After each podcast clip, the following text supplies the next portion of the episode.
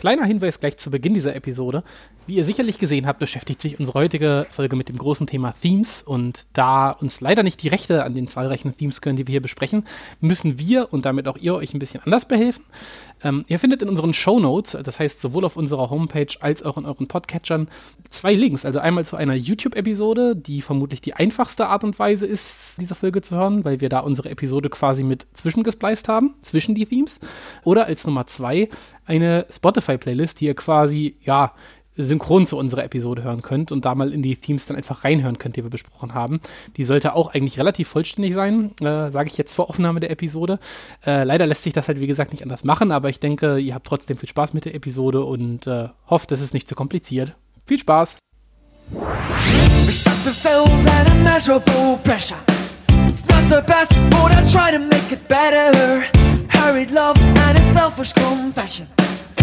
To you to ask the delicate question. Just can't find that primary pleasure. The laughing faces and a renegade treasure. You say you wanna make my mind feel genuine. say you need it so your body feels feminine. Hallo und herzlich willkommen beim Ringfuchs Podcast. Ihr habt es eben schon gehört. Heute geht's um Themes. Mein Name ist Marvin Mendel und an meiner Seite wie immer der wunderbare Jesper. Hi. Hey. Ich bin sehr gespannt. Es ist ein delikates Thema, ein Thema, mit dem ich mich schon früh viel beschäftigt habe. Ja. ja. Und es ist, denke ich, ein Thema, das mit Wrestling untrennbar verbunden ist. Ja, auf jeden Fall. Es ist für mich eines der wichtigsten Themen tatsächlich und eine der ersten Sachen, die ich im Kopf hatte, als wir beschlossen haben, diesen, diesen Podcast zu machen, tatsächlich auch.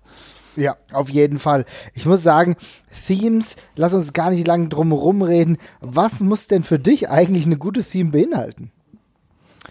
Puh, das ist schwer, weil ich habe da wirklich, ähm, es gibt so viele verschiedene gute, die dann auch gar nichts gemein haben. Aber ich würde sagen, das klassische Theme besteht für mich eigentlich aus drei Komponenten. Ja, mhm. also ich, ich, kann jetzt schon sagen, ich werde viele Themes nennen, die davon völlig abweichen. Aber es hat am besten einen sehr markanten Anfang weil man möchte ja gleich eine Reaktion bekommen vom Publikum, was live da ist, was es ja auch sofort erkennen soll.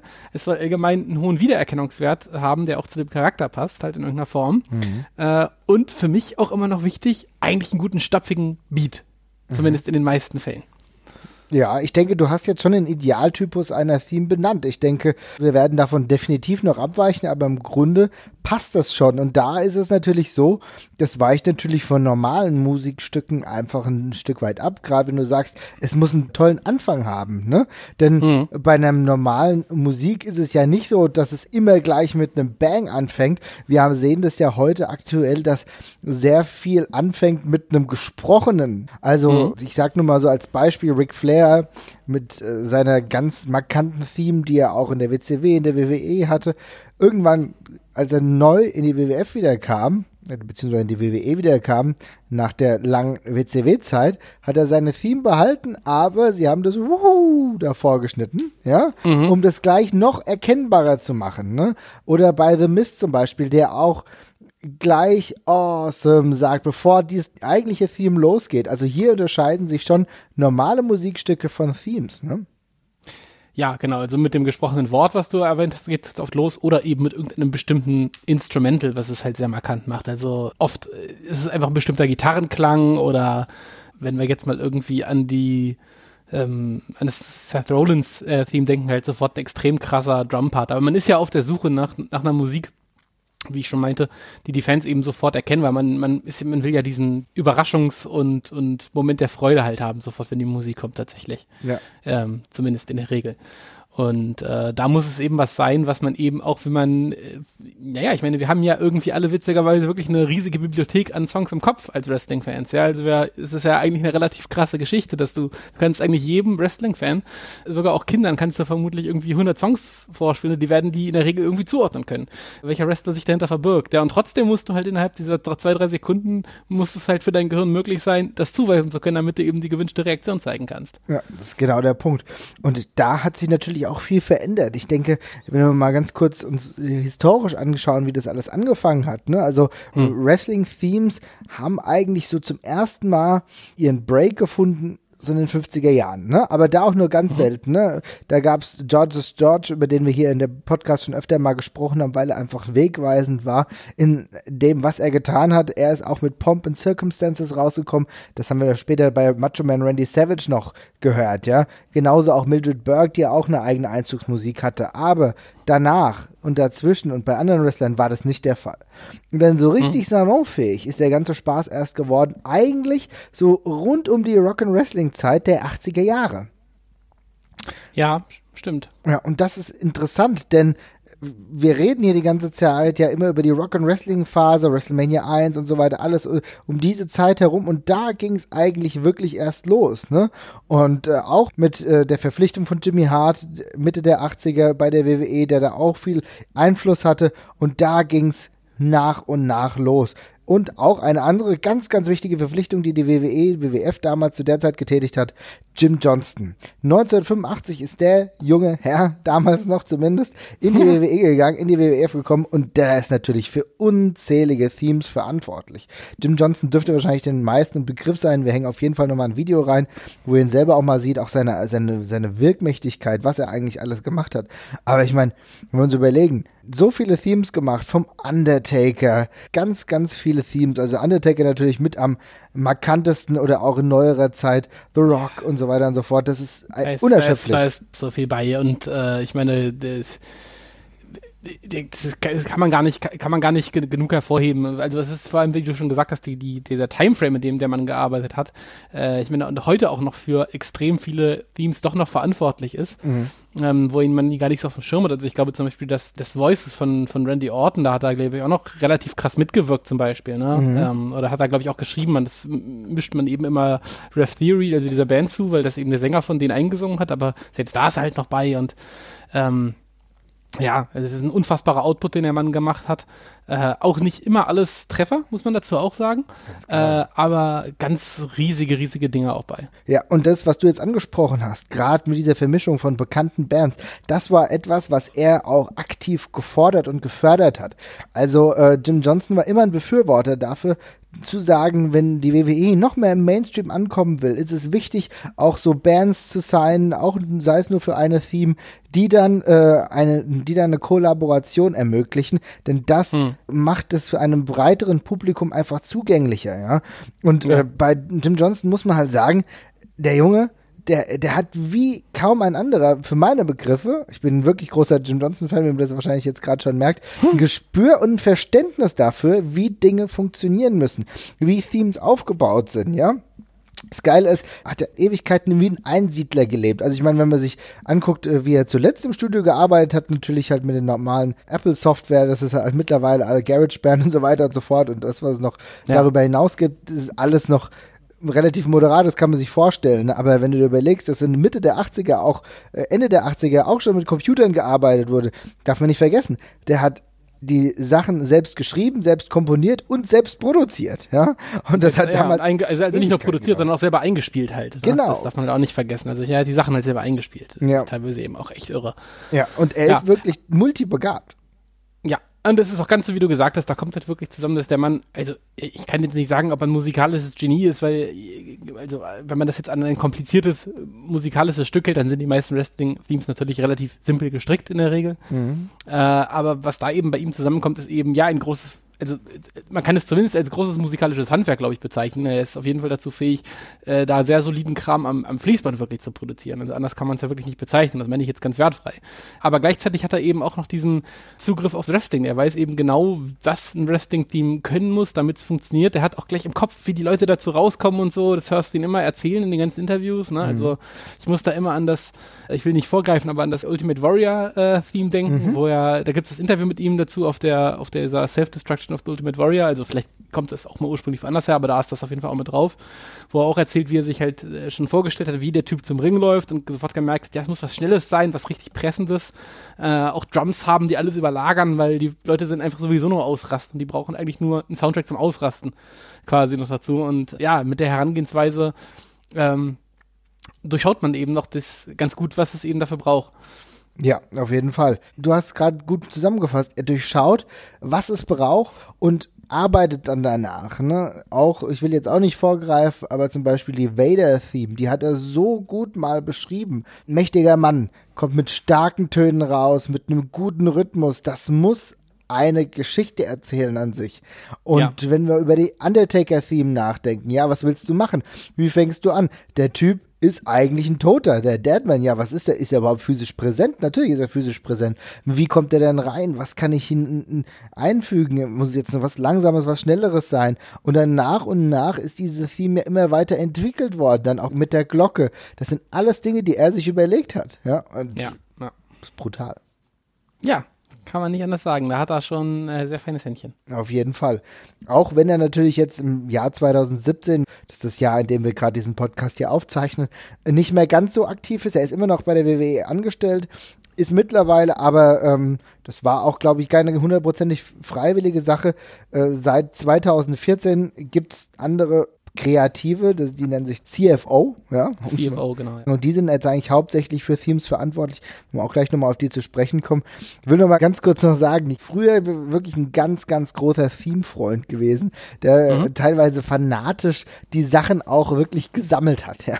Dito, Dito, Dito, ja. Und das war so krass, und irgendwann, weil ich in dem, dem Theme sammeln auch äh, so Videos geschnitten habe, so Videos zusammengeschnitten habe, so Art Promo-Packages habe ich das immer versucht, mit meiner lächerlichen äh, ja, Computersoftware das zu machen. Und dadurch, dass man in so einem Kreis war, auch so ein viel Englischsprache, viele Amerikaner, hat irgendeiner die E-Mail-Adresse von Jim Johnson gehabt. ja. Und ich in grenzenloser Dreistigkeit habe ihm dann mal geschrieben. Ne? Und mhm. äh, da ging es im Grunde darum, dass ich irgendwie wissen wollte, ob es denn möglich wäre, in einer der nächsten, weil da gab es immer noch WWE The Music oder WWF The Music, ähm, diese CD-Auskopplung von gesammelten Werken, ob es denn möglich wäre, irgendwann mal äh, ein speziell Undertaker-Theme zu releasen, denn ich habe die nur, nur zwei, dreimal gehört. Das hab ich ich habe sogar mal so einen VHS-Mitschnitt gemacht, also mega oldschool. und die Theme, ich glaube damals von Mr. Perfect. Und da mhm. hat er auch geantwortet, ne? Und da war er freundlich. Wir haben, glaube ich, vier Mails hin und her geschickt. Also da muss ich sagen, da war schon Fannähe zu spüren. Ja, da hat er sich wahrscheinlich auch gefreut, dass er in Zeichen des jungen Internets, das war damals noch nicht ganz so alt, ne? Äh, dass ja. er auch wirklich Leute hatte und Fans hatte, die äh, das mega toll fanden, was er macht. Und der, der dementsprechend hat er anscheinend auf jede Mail geantwortet. Ja, das ist doch geil. Ja. Das ist doch echt schön. Aber gut, kommen wir wieder zurück zu den eigentlichen Themes. Willst du schon mal anfangen, mir irgendwas zu sagen oder wollen wir schon mal einer unserer äh, Gasttöne irgendwie einspielen? Ach, ich hätte jetzt tatsächlich selber eine, die gerade sehr gut reinpassen würde, weil äh, wir waren gerade bei Jim Johnston und dann würde ich, können wir an der Stelle auch mal eine Quintessential Jim Johnston-Theme halt nennen, glaube ich. Ja, oder? auf jeden Fall, hau rein. Äh, und das ist auch gleichzeitig äh, die Theme von einem meiner absoluten All-Time-Faves und das ist das Razor Ramon-Theme namens Bad Guy, wenn es mich nicht täuscht. Oh, wunderbar, herausragend großartiges Stück. Ja, es ist, es ist ein typisches Jim Johnston-Ding. Es hat keine Lyrics. Es ist sehr simpel gestrickt. Das sind eigentlich, ja, so zwei, drei Parts eigentlich, die sich die ganze Zeit nur wiederholen in so mit so einem, also so einem ganz laid-back, mhm. stapfiger Beat mit so einem Miami Vice Keyboard mit dazu. Ganz simpel, aber passt halt perfekt zum Razor Ramon Charakter und einfach perfekt dafür. Ja, also es ist wunderbar passend, wie du schon gesagt hast, zu diesem Charakter. Auch mit diesem coolen, merkwürdigen Intro. Also äh, wie als mhm. schlittert hier gerade was rein, weißt du? Ja, ein Auto. Ein, äh, man kriegt am Anfang einmal die, einmal die quietschen Autoreifen am Anfang. Ja. Und dann diesen ganz, ja, fast schon dumpfen Beat, der erstmal kommt. Richtig. Ah, das ist großartig. Ja, ja, genau. Wunderbar. Also Wunderbar. einer der wirklich äh, ja, herausragenden Themes, die Johnson gemacht hat. Da gibt es halt nichts. Ne? Und äh, für mich natürlich auch, ehrlich gesagt, alle Undertaker-Werke. Ja? Mhm. Da kann ich jetzt auch schon einer meiner Favoriten nennen. Ich bin ein ganz großer Fan. Nicht von allen Undertaker-Themes im Generellen. Da gibt es bessere, da gibt es schlechtere. Ich meine, in der langen Karriere des Undertakers auch kein großartiges Wunder, aber direkt vor der Ministry-Zeit so Ende der 90er gab es, das werden wir wie gesagt ja bei Spotify auch verlinken, die originale Darkseid-Theme, die er gar nicht so lange genutzt hat. Und die ist so gut, so kraftvoll und kommt ja. so energetisch, wo er rauskommt, schon so auf der Schwelle zwischen gut und böse und aber du merkst, da ist jemand, der ist im Prime eigentlich seiner absoluten Karriere und unglaublich dämonisch unterwegs und aber auch mit dieser Mächtigkeit, mit, wo aus allen Rohren hier durchgeblasen wird. Super gut. Auf jeden Fall sehr, sehr gut, ja. Und dann würde ich einfach noch ein drittes an der Stelle nennen, dann können wir das Jim Johnston-Kapitel erstmal auch, glaube ich, kurz beiseite legen. Mhm. Äh, wir machen ja weiter, aber eins, was für mich ein, ein unfassbar unterbewertet tatsächlich auch ist, ähm, das ist das äh, Theme vom Iron Sheik. Ich hatte es dir neulich, als wir in London waren, gezeigt ja. wieder äh, ein saugeiles, äh, sehr böses Theme halt auch für einen Bösewicht, äh, wo die, ja, die, natürlich arbeitet die, die Musik immer sehr mit Klischees, gerade von den Bösewichten, ja, das heißt, wir haben dann eben so leicht ein bisschen persisch anhauchende Klänge und sowas, ne, mhm. ein bisschen mit Zitar und sowas ist, glaube ich, mit dabei, äh, aber dann kippt das eben in so einen wahnsinnig düsteren Rockbeat rein, der dann irgendwie auch einfach nur wieder Badass ist, was es auch mega gut macht. Und ähm, habe ich, das hört sich auch unfassbar neu an noch, das Ding. Also ich bin da jedes Mal wieder geplättet, wenn ich da die Jahreszahl sehe, wo das rausgekommen ist. Das war, glaube ich, weiß nicht, 84 oder sowas, ja. Und dafür klingt es immer noch so saugut. Und äh, könntest du heute noch irgendwann einen Charakter mit der Ausrichtung geben. Auf jeden Fall, ja. Das Besondere bei der Theme ist, dass die eigentlich ein Work in Progress war. Die hat erst nur sehr ja. standardisiert angefangen und gerade das Endprodukt, was du eben genannt hast, ist ein Produkt, was erst im Laufe der Jahres, genau. eigentlich so Anfang der 90er, wirklich Mitte der 90er wirklich fertiggestellt wurde. Und ja. das hört sich so gut an, definitiv könntest du heute noch jedem Bösewicht geben, was ich sagen muss, das zeichnet natürlich Lieder auch in einer gewissen Art und Weise aus, dass sie halt eine gewisse Zeit überdauern. Ja, auf jeden Fall. Also das Ding, das Ding ist wirklich einer der großen äh, zeitlosen Dinger und auch eins, was man eben nicht immer sofort auf dem Schirm hat mhm. bei der ganzen Geschichte, ja. Mhm, auf jeden Fall. Aber ist ja auch interessant, wir reden hier sehr, sehr viel über die WWE, über Jim Johnson haben wir eben gesprochen, aber es gibt natürlich auch noch andere Leute, die für die WWE gearbeitet haben, nicht nur CFO, über die wir gleich noch sprechen werden, sondern der eben schon genannte Jimmy Hart. Jimmy Hart war nicht nur Manager, der war vor seiner Zeit als Wrestling Manager ja auch in einer Band, hat glaube ich ein relativ erfolgreiches Lied sogar mit eingesungen, mit seiner einer Boyband, die er hatte, dessen Namen ich jetzt nicht mehr ganz genau weiß. Ja, ich glaube, es waren äh, The Gentries, oder? The Gentries, ja, genau, richtig. Der Song hieß, glaube ich, der Song hieß, glaube ich, irgendwie Keep on Dancing, glaube ich. Keep on Keep Dancing. On Dance, Keep on Dancing heißt das Ding. Richtig, richtig. Und da hat er natürlich eine musikalische Vorbildung schon genossen, die er auch mitgenommen hat im Wrestling und hat da auch einige sehr, sehr bekannte Themes geschrieben. Äh, in der WWE hat er, war er nicht regelmäßig tätig, weil es dann auch die anderen gab, aber eine ganz berühmte musikalische Darbietung kommt von ihm. Kannst du dir denken, was ich meine? Oh, ich, äh, da sind doch mehrere bei, ganz groß. Natürlich, also natürlich. Ich, ich, also ich, ich kann, ich meine mich zu erinnern, dass er, dass er die Hulk Hogan-Theme zu verantworten hat, ja? Nee. Nicht? Das ist Rick Derringer gewesen. Ach, stimmt, Rick Derringer, mhm. ja. Ähm, und ansonsten, äh, ich weiß, dass er den originalen Sting gemacht hat. Ja, ist richtig. Also in der WCW auf jeden Fall, definitiv. Ja. Aber ich äh, meinte jetzt noch in der WWF und da, ah, ah, Sexy Boy. ah! genau, Ach, die, stimmt. die Sexy Boy Theme kommt aus seiner Feder. Er ist dafür verantwortlich. Später hat ja Sherry das Ganze auch noch eingesungen entweder Shawn Michaels oder Sherry Mattel, aber er ist derjenige, der dafür verantwortlich ist. Diese Theme, und darüber muss ich wirklich mal sprechen, die eigentlich komplett aus der Zeit gefallen ist. Also für die damalige Zeit hat es ja durchaus akzeptabel gepasst. Aber wenn du dir überlegst, dass diese Theme etwas ist für einen jungen, dynamischen Wrestler, der hier reinkommt ja. und eigentlich jetzt alle Titel gewinnen soll, dann muss man schon sagen, das ist schon merkwürdig ich glaube, wir können so weit zu gehen, zu sagen, dass das musikalisch nie gut war. Also, das ist halt wirklich, da passt eigentlich nicht viel zusammen bei dem Ding, muss ich mal ganz ehrlich sagen. Ist auch eins von den Themes, die ich mir nie so anhören würde, weil ich es einfach, es ist unangenehm, wenn man nicht den Kontext dazu hat, irgendwie, finde ich. äh, ist auch einfach nicht cool, finde ich. Und sobald man es aber im Wrestling-Kontext sieht, ist es sofort mega cool, weil es halt auch, also, es funktioniert bei Shawn Michaels halt, weil es halt irgendwie so kultmäßig ist, ja, und das eben immer so over the top war. Aber so zum Hören ist das schon sehr harte Kost und klingt auch irgendwie sehr, also äh,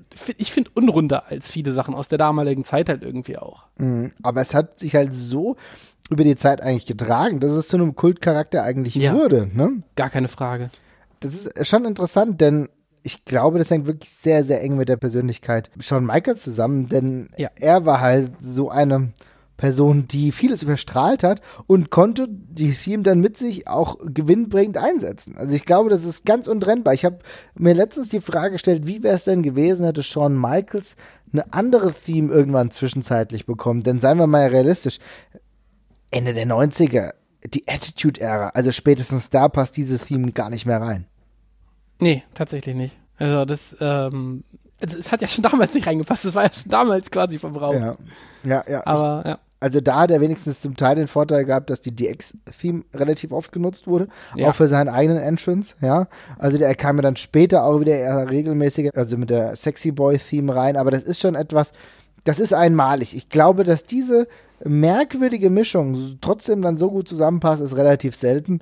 Was mir aber damals echt gut gefallen hat, das muss ich sagen, so als kleiner Junge, fand ich schon ziemlich cool, dass die Managerin äh, des Wrestlers die Theme singt. Das Ja, ist schon auf jeden ziemlich Fall. geil. Ja. Auch wenn man ihr vielleicht anhört, dass sie, so, dass sie das vielleicht nicht machen sollte. Aber es war okay, es war in Ordnung. Es hat ja zu ihr schon mal jetzt hat gepasst. Der macht es einfach trotzdem. Auf jeden Fall.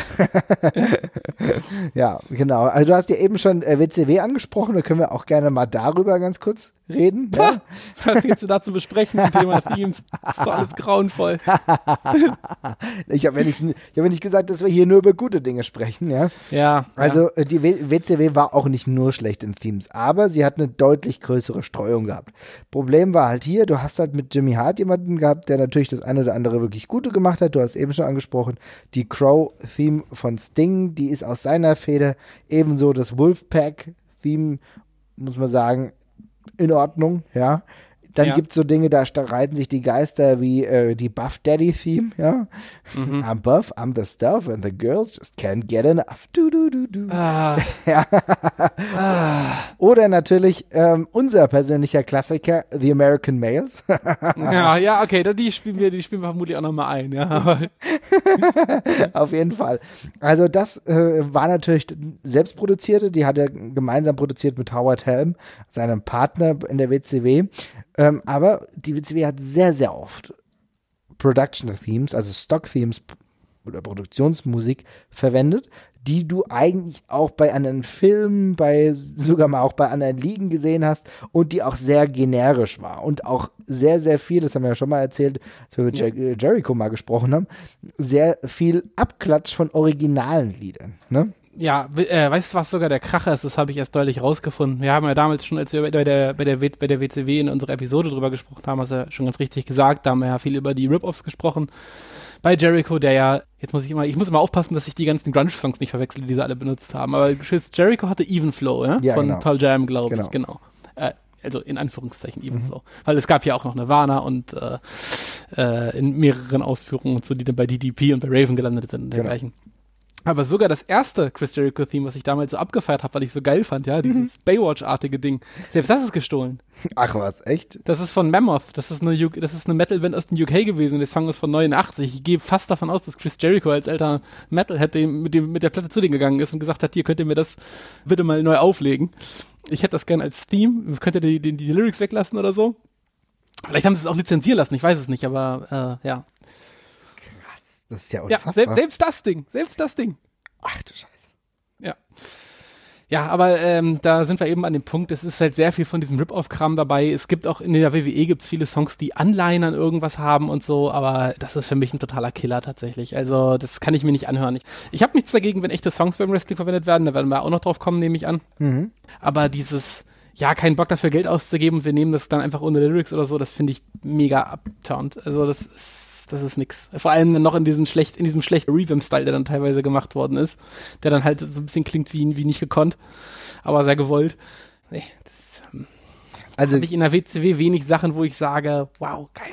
ja, also ich meine, allein der Zug zu sagen, wir wollen das Geld dafür nicht ausgeben, erschließt sich mir ja gar nicht. Also ich meine, die WCW gerade zu der Zeit, naja, hat schon den einen oder anderen Euro eigentlich mal gehabt oder für sinnlosere Dinge ausgegeben, ja, aber ähm, Sie hatten den Kiss-Demon im Ja, Fernsehen. ja, Sie hätten doch hätten auch ein bisschen Musik einfach kaufen können. Ja, aber- genau, genau. Hätte schon Möglichkeiten gegeben, glaube ich, aber es war halt so, es hat sich wie so ein roter Faden durchgezogen und selbst Lieder, die man aus anderen Arten kannte, aus auch klassischeren, also das Pomp and Circumstance, worüber ich eben schon gesprochen habe, was ja dann in anderen Versionen auch, oder immer noch relativ originalen Versionen bei Macho Man bei äh, der WWE passiert ist, in der WCW hat das unfassbar übersteuert mit Gitarren, grauseligen Gitarren, ja. auch wieder die Macho Man Theme gewesen, aber das hat sich nach überhaupt nichts glaubwürdigem angehört. Also selbst hier haben sie oft keinen guten Job gemacht. Ich muss wirklich sagen, dass mir die wenigen Themes, die mir hier wirklich gut gefallen haben bei der WCW, die kann ich vielleicht wirklich an zwei Händen abzählen. Und da gehören echt so Dinger dazu. Da muss ich echt sagen, so echt American Males, finde ich, hat wenigstens noch mal was. Oder, oder die Ravishing Recruit Theme, ja, wo dann oh, Simply Ravishing.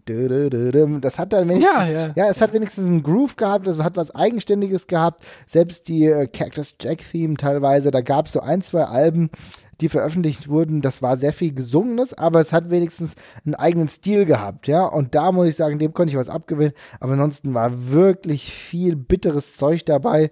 Ähm, ja. Mit leichten Pops nach oben, wenn ich dann an die NWO-Theme denke, die. Ja, genau, die hätte ich jetzt auch noch genannt. Die ganz cool ist, ne? Die ganz cool ist, die aber halt auch nur cool ist, weil sie so anders ist und man da mit eben so viel verbindet. Aber ja, müssen wir, glaube ich, sonst nicht weiter groß drüber reden. Da sind wir, äh, in der Hinsicht sind wir beide keine WCW-Fans, glaube ich. Und, ähm, ah, eine will ich doch noch nennen. Und das ist die Ausnahme zur Regel. Und zwar die Four Horsemen Themes. Ja, okay, stimmt. Die haben wir damals ja auch schon lobend erwähnt. Die ist wirklich gut. Ja, und ja. die Four Horsemen Themes, da haben sich alle Beteiligten wirklich viel Mühe gegeben. Ich weiß nicht, was für eine göttliche Fügung das war, aber es gab glaube ich, glaube sogar drei, vier unterschiedliche, zumindest zwei, die mir nachhaltig in Erinnerung blieben, die wirklich das Bild dieser Gruppierung geprägt haben. Das muss ich sagen, war herausragend. Mhm, das ist richtig. Ja, jetzt haben wir schon über die WCW gesprochen. Ganz kurz, wenn wir schon bei den großen amerikanischen Ligen sind, müssen wir natürlich auch nochmal über die ECW sprechen. Und die hat natürlich einen ganz anderen Stil verfolgt. Ne? Den ja, die hat einfach die Songs genommen, die die WCW kopiert hat. also. Ja, richtig. Aber die hat die halt vorher genommen. Ja, ja, ja richtig. Und, und äh, für die ECW war es halt so, als Zeichen der Zeit wollten sie entweder en vogue sein, also die aktuell grunchigen Stücke spielen, die mhm. irgendwie momentan im Mainstream ankommen, die irgendwie genau. die Jugend bewegen oder Klassiker nehmen von vor ein paar Jahren, die aber immer noch hip und cool sind, ja? Ja, auf jeden Fall. Da haben wir jetzt mit Walk und Come As You Are und so. Und das hat ja auch alles richtig gut funktioniert. Also das hat ja auch, das, hat, das, hat, das haben sie ja wirklich gut gemacht, zu Charakteren genutzt, bei denen es gut gepasst hat. Hat auch gepasst zum ECW-Style größtenteils. Das war schon eine feine Sache. Also was die Musikauswahl angeht, da bin sogar ich als nicht großer ECW-Fan immer noch sehr angetan davon. Ich würde sogar so weit gehen und sagen, dass die Themes viele Charaktere gemacht ja. haben. Ey, Denk der Sandman, der Sandman ist nur das scheiß Enter Sandman. Ja, und genau das ist es. Enter Sandman, Sandman kommt rein äh, mit seiner Bierkern, die er sich auf den Kopf haut, mit dem Kendo-Stick, äh, mit ein, raucht ein bisschen, macht eine geile Show für die Fans. Da geht ja halt niemand hin, weil er sich ein 20-minütiges Sandman-Match angucken will, weißt du? Ja, richtig. Äh, und das kann man aber eben auch nur machen, wenn man das dann eben handelt wie Paul Heyman, der irgendwie jahrelang die Cease and Desist Briefe von Metallica einfach in den Mülleimer schmeißt. Ja, genau. er hat einfach auch nichts dafür gezahlt. Also. Nein, er ist schon ein ziemlicher Gauner gewesen, definitiv. Ja. Aber er hat zumindest verstanden, die Charaktere und die Musiken so passend aufeinander einzusetzen, dass es für beides optimaler rumkommt, beziehungsweise einfach, einfach ja. eigentlich nur für den Wrestler und das Wrestling-Produkt, sage ich mal, ja, aber auch man in the Box, Tommy Dreamer, herausragend. Wenn ich mir das angucke, ja, dieser Einzug mit ihm, wow, das elevated ihn, das stellt ihn auf eine ganz neue Ebene. Oder auch Shane Douglas, nie großer Shane Douglas-Fan gewesen, aber Perfect Strangers von Deep Purple, das passt einfach unfassbar gut. Und, und, nicht zu vergessen auch Walk von Pantera für Rob Van Dam, was auch immer noch wahnsinnig gut ist. Wow. Was einfach auch ein geiler Song ist, aber es ist einfach der perfekte Wrestling-Theme-Song mit dem Gestapfe. Passt eigentlich fast gar nicht zu Rob Van Dam. Eigentlich ein Wunder, dass das so gut gepasst hat, weil ich finde, zum Rob Van Dam-Charakter passt das gar nicht so selbstverständlich. Mhm. Aber er hat es zu seinem gemacht und das ist immer ein geiles Ding. Aber die haben einfach entdeckt, ja, diese ganze dreckige Grunge-Musik, also der ganze Grunge-Kram, der stand ja auch in einem relativ äh, starken Kontrast zu diesem ganzen Hair- und Glam-Metal, den es damals ja auch viel gab. Mhm. Und das hat natürlich wunderbar zu ECW gepasst, äh, gepasst mit dem, mit dem äh, relativ schmutzigen, äh, blutigen Image, was man sich eben selber gegeben hat. Ne? Das war eben die Promotion, wo es so ein bisschen Grit gab. Und da passt natürlich die düstere Grunge-Musik für die ausgestoßenen Kids ganz besonders gut dazu. Ja, interessant nur, dass einer der absolut härtesten Hunde dann wirklich, glaube ich, eine Kiss-Theme hatte, und zwar War Machine, und das war ja. Taz, ja. Ja. immer dann noch leicht eingesprochen, survive if I let you. Ja, Ja, und genau. es hat aber so gut gepasst. Also ich meine, das war toll und irgendwie die ECW hat aber dann schon festgestellt, nein, man kann halt auch nicht dauerhaft nur Dinge klauen. Ja, wir müssten vielleicht mal jemanden fragen, der die ein oder andere Theme für uns macht. Und dann gab es dann äh, Harry Slash und the Slash Tones und die haben dann zumindest, wenn ich das richtig sehe, zwei Stücke für die gemacht. Einmal ganz bekannt für Sabu den Hookah Blues, Ja. wenn wir auch mal reinhängen und natürlich das Aushängeschild, die Theme für die ECW This is Extreme, ja, ein richtig kraftvoller Song, der eigentlich definiert, was die ECW zu der Zeit ausgemacht hat. Aber wie gesagt, auch nochmal reinhängen. Aber das war schon ganz cool und ich muss sagen, die ECW hat zumindest ein schlüssiges Konzept verfolgt und äh, wenn ich überlege, was mir von den Themes besser gefallen hat, dann würde ich eher zur ECW als zur WCW tendieren. Ja, das unterschreibe ich definitiv auch für mich.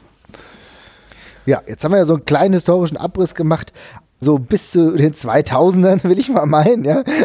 Das soll jetzt auch als Geschichtsunterricht, ist ja fast lang, wir haben eben schon gesagt, ab 2014 gab es dann die CFO, die dann viele WWE-Themes gemacht hat.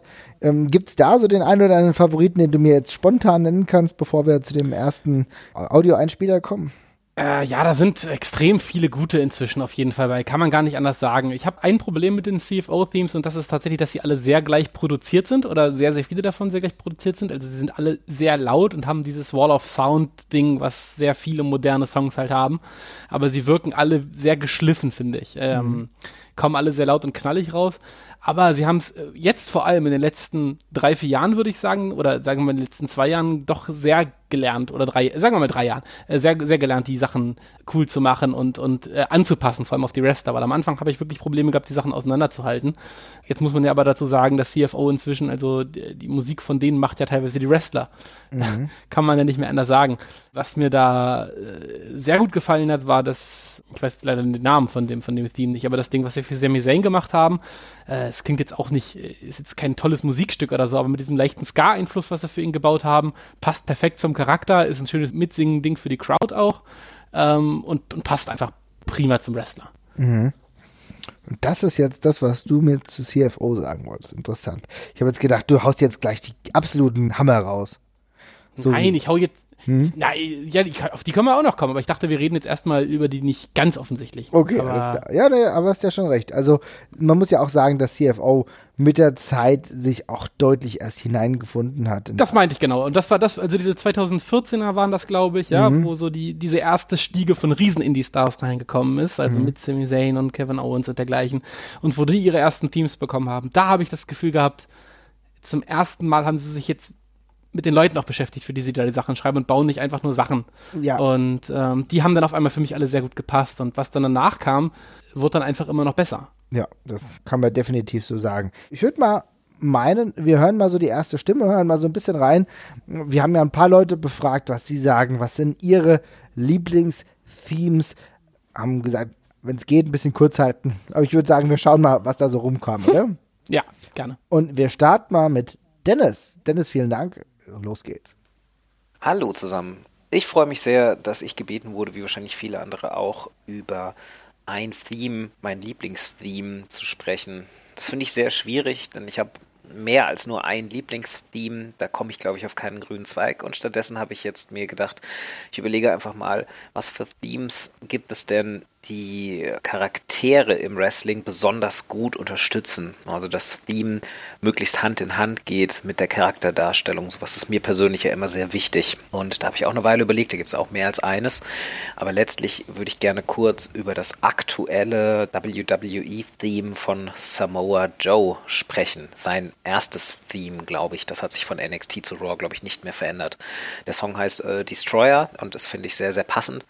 Denn ähm, ich finde, hier ist es wirklich so, dass ähm, die Charakterinkarnation, die Joe momentan einnimmt, als wirklich Badass Kampfmasch äh, Kampfmaschine, die es auch irgendwie mit Brock Lesnar aufnehmen kann, ohne dass man sofort als Zuschauer erahnt, wie der Kampf ausgehen wird. Da funktioniert dieses Theme sehr, sehr gut. Man ist ja bei ihm inzwischen auch ein bisschen davon weggegangen, dass er nicht mehr diese handlange Rolle hatte, die er bei seinem Debüt bei Raw hatte, sondern er eher jetzt sein eigenes Ding macht und ich finde, seine Musik sagt irgendwie auch das aus, dieses, ja, hier komme ich und äh, ich kümmere mich jetzt nicht großartig darum, was andere Leute machen. Das gefällt mir sehr, sehr gut. Wer das Theme halt für sich selbst austesten möchte, der macht es einfach auf sein Handy, nimmt sich Kopfhörer und läuft dann mit dem Theme an einfach mal durch eine volle Fußgängerzone oder am Hauptbahnhof entlang. Und äh, ich merke das dann immer, dass ähm, wenn ich das irgendwie mal in meine Musikliste geschaffelt bekomme, ich sofort irgendwie so einen anderen Gang drauf habe und irgendwie so meine Körperhaltung anders ist und man irgendwie merkt, dass man Leuten nicht mehr so viel ausweichen muss, weil sie einem eher selbst ausweichen. Aber irgendwas macht das mit einem, dass man irgendwie so in diesen Trott reinkommt, den dieses Stück Musik irgendwie immer evoziert. Ähm, das wäre jetzt auch meine Frage an die beiden Jungs. Habt ihr Themes, wo ihr sagen würdet, okay, das sind wirklich Themes, die einen Wrestler besonders gut unterstreichen? Vielleicht unabhängig davon, wie ihr das Musikstück als solches dann findet. Also Dennis, erstmal vielen Dank. Ganz klar muss ich sagen, für etwaige Körperverletzungsdelikte haften wir nicht. Ich gerade sagen. da, da, da, fällt mir immer auf, wenn ich durch die Fußgängerzone gehe, dass auf einmal alle Leute tot sind, wenn ich das Lied höre. Das ist ganz komisch.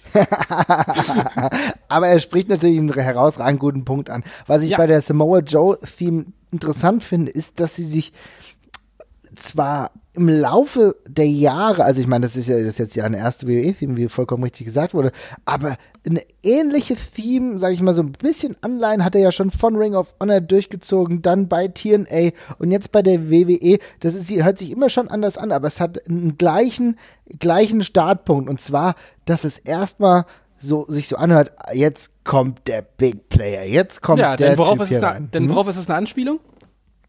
Sag's mir. Also es war früher war es einfach das Godzilla-Theme Godzilla. aus den alten mhm. Godzilla-Filmen und inzwischen ist es halt ein Playoff auf die, also auf, auf, auf die Godzilla-Sachen. Es ist, glaube ich, nicht mehr ganz das, ein paar Tonfolgen geändert, aber immer noch sehr nah dran. Also wenn man einen Godzilla-Film gesehen hat, der wird das auf jeden Fall wiedererkennen. Genau das. Und das ist halt, ich glaube, es war vor jedes seiner Themes davor geschnitten, also zumindest seit den frühen 2000ern auf jeden Fall. Mhm. Und der Rest des äh, Themes ist, wie Dennis das ganz richtig gesagt hat, dann eigentlich auch einfach nur stapfig und ja, einfach nur ein Beat mit ein bisschen Trompete drunter quasi, ja. Mhm, genau. Und das war's schon. Aber das passt, weil es kommt am Anfang einmal die Ankündigung, dass es gleich Ärger gibt, richtig, wenn der Typ kommt. Ja? Es kommt mhm. immer kurz das Achtung, Achtung, gleich gibt's aufs Maul und dann gibt's halt Musik zum aufs Maul geben und das passt halt gut zu Samoa Joe. Ja, ja. Und da auch wieder eine Theme, die irgendwie für mich verwandt ist, ist halt die Vader WWE Theme, ja, mhm. die halt It's Vader, Time. Und dann, wie so schrappt's dann runter, ja. Wie gesagt, wir werden das alles reinhängen. Und dann kommt er halt auch rein. Dö, dö, dö, ja. Und du weißt, oh, es geht halt rund und es passiert und er kommt rausgestopft und du weißt, jetzt klatscht's halt, aber kein Beifall. Das ist herausragend und ich muss sagen, das ist für mich relativ ähnlich und halt auch passend zu dieser Körperform, zum Charakter, wo ich sagen muss, was für mich fast ein bisschen untypisch ist, ist dann eher so bei anderen Big Men, bei denen es jetzt nicht so dramatisch ist, zum Beispiel bei Big Show oder so, ja, da quälend laut spricht dann zwar einer oder singt dann zwar einer. Well. Genau. Kannst nicht mehr hören. Das ist wirklich, das ist. Ja, aber, es, aber also irgendwie, es hat nicht mehr den Effekt, ne? Aber nee. bei, bei, bei einer Person, bei der es auch den Effekt hat, aktuell ist halt eigentlich bei Braun Strowman. Ja, auf jeden Fall. Grausam, grausam gut. Grausam gut, absolut. Ich eigentlich kann es einem auch, ja, also es ist halt, es ist halt immer was anderes, weil diese, ja, hardcoreige bis, bis Death Metal Schienen, die hat die WWE eben auch noch nicht so wahnsinnig oft für sich genutzt, muss man sagen. Ne? Also sie haben halt immer diesen, diesen New Metal Kram haben sie immer gerne für sich mitgenommen. Oh ja, der äh, New Metal existiert eigentlich sowieso nur noch wegen WWE. Nur noch WWE, nee, absolut, ja. Aber diesen, diesen richtig harten Kram, den packen sie eben nicht so wahnsinnig oft aus. Und darum kommt es bei Brown auch halt immer extrem cool, gerade mit dem langen Schrei am Anfang äh, ist halt, ist halt mega gut. Und das ist eigentlich ein sehr gutes äh, Konterstück zu, zum Samoa Joe-Ding. Also mhm. noch ein bisschen wilder, weil es halt noch mehr, noch mehr auf die Schnauze gibt. Oder anders halt. Der lässt halt nichts mehr von dir übrig. Mhm. Ähm, aber auch, auch mega gut in der Hinsicht, ja. ja. ja. auf jeden Fall auch sehr schön und sauber produziert von, von CFO tatsächlich. Also auch genau gewusst, das Ding am Anfang reicht und danach kommt nichts mehr. Das danach muss nichts Großes mehr kommen, der Rest spricht für sich beim Wrestler. Ähm, da ist die Samoa Joe Team auf jeden Fall ein sehr gutes Beispiel für. Definitiv. Hast du noch ein Beispiel, weil der Dennis uns jetzt gefragt hat? Ja, es ist äh, jetzt auch von CFO und das ist auf eine ganz andere Art und Weise so für den Wrestler bezeichnet, aber das ist halt tatsächlich das Shunsuke Nakamura-Theme, äh, was ich ähnlich großartig finde und wo man sich eben ja, überlegt hat, was ist dieser Typ, ja, und dann hat man sich an dieser ganzen The Artist-Sache halt so ein bisschen inspirieren lassen und gesagt, wir geben dem halt ein bisschen was, ja, für WWE-Verhältnis halt etwas Arziges, ja, mhm. mit schöner Geige am Anfang und relativ ungewöhnlichen Klängen, die dann eben in diesen ja, House-Beat halt münden, ne, aber einen ganz, ganz eigenen Flair haben für WWE-Verhältnisse und eben sehr damit arbeiten, wie er halt zum Ring kommt. Und das ist für mich auch ganz eng damit verknüpft tatsächlich. Ja. Das ist tatsächlich für mich auch der größte Genie-Streich, den sie bisher geliefert haben. Unfassbar eigentlich. Ich habe echt damit gehadert, als ich gehört habe, Nakamura zu WWE, okay, interessant. Klingt spannend, das könnte was werden, aber mhm. mir hat sein Auftritt ja unglaublich toll schon bei New Japan gefallen. Also Nakamura ist ja jemand, der auch ähnliches Gimmick hat bei New Japan eigentlich gefahren ist und hat da auch eine Theme sich zu eigen gemacht, ja, die ich ja. total, die ich total super fand. Subconscious heißt die, glaube ich, die können wir ja, auch nochmal reinhängen. Ja. Und ähm, da habe ich echt gedacht, wir wollen ja das hinbekommen, dass es irgendwie ähnlich gut wird, ne? Weil du hast dich ja so dran gewöhnt, ne? Und dann kommt er mit dieser Musik rein, ja, total exaltiert, einfach drei Nummern drüber und wirklich basierend darauf, auf seinen Entrance. Ja, ich muss sagen, ich ziehe meinen Hut.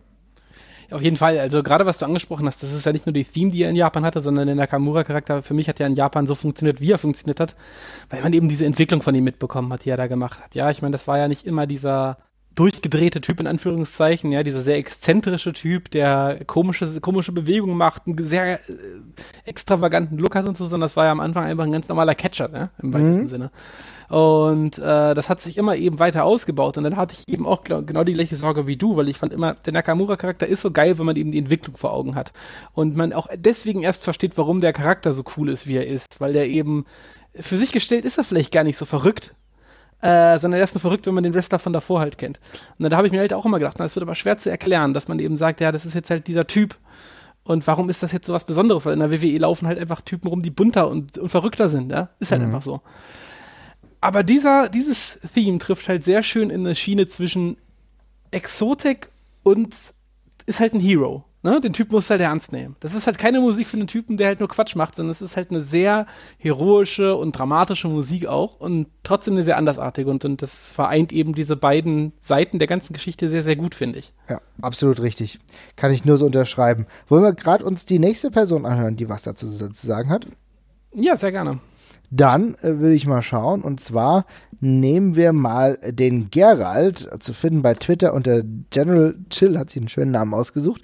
Und der hm. konnte sich nicht auf eine festlegen. Ja, ich habe gesagt, wenn es geht, nur einen. Aber bei ihm sind sie besten drei geworden. Okay, weil ich mich nicht entscheiden kann, drei Lieder. Kurz und knapp erklärt, warum. Nummer eins, Stone Cold Steve Austin. Wenn das Glas zerbricht am Anfang, das ist einfach, dann tobt die Menge, das war es einfach, du weißt genau, wer kommt. Es, es braucht eigentlich nur diesen ersten Sound. Ehrlich gesagt weiß ich gar nicht mehr, wie das Lied bis zum Ende geht, aber das alleine reicht schon. Äh, Nummer zwei, äh, D-Generation X, weil es so für Anarchie gestanden hat damals und einfach zu den Typen und zu diesem ganzen kaputten und neuen gepasst hat. Das war wirklich ein Generationenwechsel einfach. Und Nummer drei muss ich jetzt gerade sagen, äh, Bobby Roode finde ich großartig. Ähm, wenn ich richtig informiert bin, sollte er das Lied eigentlich gar nicht kriegen, aber es passt so perfekt zu diesem Typen, der so ein ganz merkwürdiges, vielleicht 80er Jahre, vielleicht täusche ich mich auch, Schönheitsideal hat und äh, dann diesen Glorious Song dazu. Das ist perfektes Kino. Ja, Glorious, ja, von Bobby Roode. Das ist natürlich, glaube ich, echt so ein krasser Spezialfall. Ne? Also ich meine, ich finde es auch absolut herausragend, aber ich weiß manchmal nie, so nach dem Motto, war es das jetzt schon das Highlight der gesamten Performance, weil die Matches, die dann kommen, vielleicht eher so mäßig sind. Also das würde ich absolut so das würde ich absolut so unterschreiben. Also ich würde immer noch da, dafür sagen, dass Bobby Roode mit diesem Theme ein enormes Glück gehabt hat tatsächlich. Und äh, darüber hinaus äh, gibt mir das wirklich gar nichts. Und also Steam ist das Beste an ihm, muss ja. man echt so sagen. Ja. Und, und das ist halt auch absolut herausragend. Auch natürlich mit der Rezeption durch die Fans, die das natürlich herausragend gut angenommen haben. Hier vielleicht auch wieder der kleine Vorteil du probierst es erst in einem kleinen Rahmen aus wie bei NXT und wenn es da Feuer fängt, ist es halt auch leicht, dass es dann auf einen größeren Rahmen überspringt. Das darf man nicht vernachlässigen, dadurch, dass die WWE jetzt die NXT geschaffen hat durch, vor ein paar Jahren. Also da echt kleinere Dinge ausprobieren kannst, die dann zu einem größeren, besseren werden. Aber bei Bobby Roode ist es halt eine Theme, die ihm auf den ja, Leib, auch wenn es nicht so geplant war, aber trotzdem irgendwie auf den Leib schon geschneidert ist. Hm. Und äh, gefällt mir auch richtig gut. Auch wieder sehr, sehr gute Arbeit von CFO, muss man sagen. Ja, das ist auch äh, tendenziell sogar ein Charted, eigentlich fast, würde ich sagen. Ja. Mischt das ein bisschen anders ab, produziert das noch ein bisschen anders. Der mit dem Refrain kannst du kannst einen schönen Hit machen, eigentlich. Ja, definitiv. Und er hat automatisch seine Catchphrase, ja, die er dann immer benutzen kann. Auch super. Ja. Eben wird ja auch schon Stone Cold Steve Austin genannt. Was hältst du denn von dieser Sache? Wäre mein äh, Schlusspunkt in diesem Podcast tatsächlich gewesen, weil die äh, Stone Cold Steve Austin Theme, so tot man sie sich auch dran gehört hat, die für mich quintessentielle Wrestling-Theme ist. Knaller am Anfang, danach Gestapfe und gute Musik zum Leute verprügeln. Perfekt. Okay. Na dann, ist das so. Also ich finde die auch gut, aber würde jetzt nicht sagen, dass sie jetzt top notch ist, aber ich enthalte mich dann. Diese. Ich halte, ich halte sie einfach für die allerbeste Theme, was den Initial Pop angeht, den, den das Publikum bringt, wenn er reinkommt. Bei keiner andere Theme lädt so zum Ausrasten ein, wie das Glasgesplitter am Anfang. Das hm. ist äh, der perfekte Startschuss dafür. Mhm. Und in meinen Augen auch ein, weil das, das erkennst du sofort. Das ist noch was anderes als jedes andere Theme. Ist halt, und das ist einfach ein, es passt halt auch immer perfekt, ne? Da sind die bösen Heels, die sich gerade ihr kleines Luftschloss ausbauen, indem der äh, Luftschloss ausbauen, indem der, indem der, indem sie da irgendwie im Ring rumlabern und dann kommt halt die Abrissbirne und dann gibt's Haue. Das passt, es passt halt perfekt. Stimmt, ja. Ja, muss man sagen. Also, äh, gute Auswahl. ja, auf jeden Fall. Sehr äh, treffend auf jeden Fall. Haben wir auch einen kleinen Querschnitt gehabt, tatsächlich aus den äh, verschiedenen Zeitbereichen noch. Mhm. Okay, also wirklich guter Querschnitt. Ich würde sagen, dann machen wir gleich weiter. Wir haben noch zwei Wortmeldungen und eine davon ist von Ricky. Schauen wir mal, was er zum Thema Themes sagt. Also zum Thema Themes lässt sich natürlich ganz viel sagen. Die gehören zum Wrestling einfach sehr, sehr stark dazu und ohne Themes wäre wär Wrestling fast gar nicht vorstellbar, so blöd das vielleicht im ersten Moment klingt. Hm. Persönlich habe ich lieber die Themes, die auch wirklich ähm, eigene Kompositionen sind und die Gimmicks irgendwie unterstreichen, die voller Energie sind und und, und äh, einfach zu, zu den Rollen passen, die die Wrestler spielen. Und da sind mir, da ist, da ist mir so das, ja, weiß ich nicht, die, da sind mir die Erdbebengeräusche der Natural Disasters oder das High Society Geklimper der Beverly Brothers auf jeden Fall lieber als jeder Motorhead-Song oder äh, Three Six Mafia Song oder was auch immer.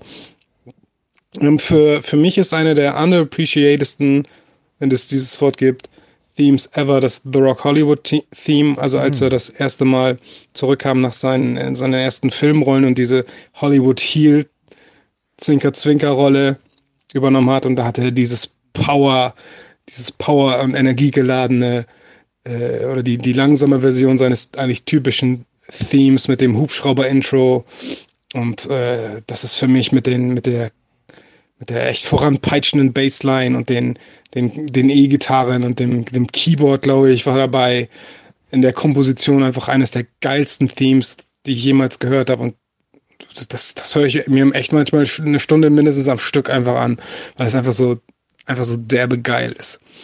Aber natürlich könnte man da ganz viele Sachen nennen. Aber das ist ein sehr, sehr guter Punkt von Ricky. Denn das ist wirklich für mich auch einer der absolut Lieblingsthemes, die ich habe. Auch in dieser, mhm. gerade in dieser lang, langsamen Version. Was ich halt so toll fand, ist die Tatsache, dass du mit reingezogen wirst. Ja, das hat eine ganz eigene Dynamik. Ich habe damals, als ich zum ersten Mal gehört habe, bin ich fast verrückt geworden, muss ich sofort haben. Ja, ich so, oh geil, geil, geil. Hoffentlich ja. wird das bald äh, irgendwie zum Download verfügbar sein. Also das hat mich komplett in den Bann gezogen. Und auch für den Heal-Charakter war das so gut.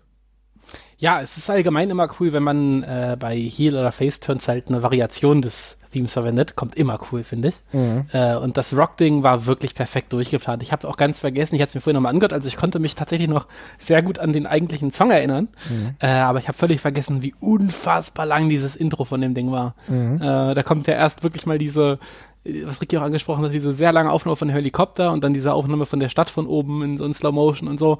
Und das dauert und dauert und dauert. Ich glaube, das sind fast 30 oder 40 ja. Sekunden, die kommen. Und dann knallt das halt erstmal los und es ist einfach so ein geiler, subtiler Touch, der ihn halt eben arroganter wirken lässt. Also ein sowieso schon sehr arrogantes Theme halt nochmal ein bisschen dreht, so dass es noch ein bisschen schlimmer wird und dass es eben äh, den Fans nicht genau das gibt, was sie wollen. Äh, und das ist ein sehr, eine sehr coole Idee und das äh, mag ich mag ich wahnsinnig. Es ist auch, es hat ein bisschen aufgehört gefühlt, oder? Man macht das irgendwie heutzutage nicht mehr ganz so, dass man diese Themes einfach abwandelt. Finde ich eigentlich schade. Fand ich immer fand ich immer ganz nett. Also mich hat auch zum Beispiel das das Stone Cold Heal Lied hat mich in Wahnsinn getrieben, mhm. weil es einfach du, du, es kommt das Glasgeschepper und dann kommen nicht die Töne, die du erwartet hast. Und allein das hat für mich schon immer gereicht, um ihn zu hassen tatsächlich, weil es einfach nie in meinen Kopf reinging. Mhm. Ist eigentlich ein sehr guter Punkt. Ja, ich will noch mal ganz kurz darauf äh, zurückkommen, was du eben gerade gesagt hast. Es gibt den Fans nicht das, was sie wollen. Das ist äh, gerade bei dieser Theme ja unglaublich deutlich geworden, denn die ganzen Face-Themes von äh, The Rock fingen an mit Do you smell what the Rock is cooking? Ne? Mhm, genau, ja. Und bei dem nur ein ganz langsam gehauchtes ist gucken.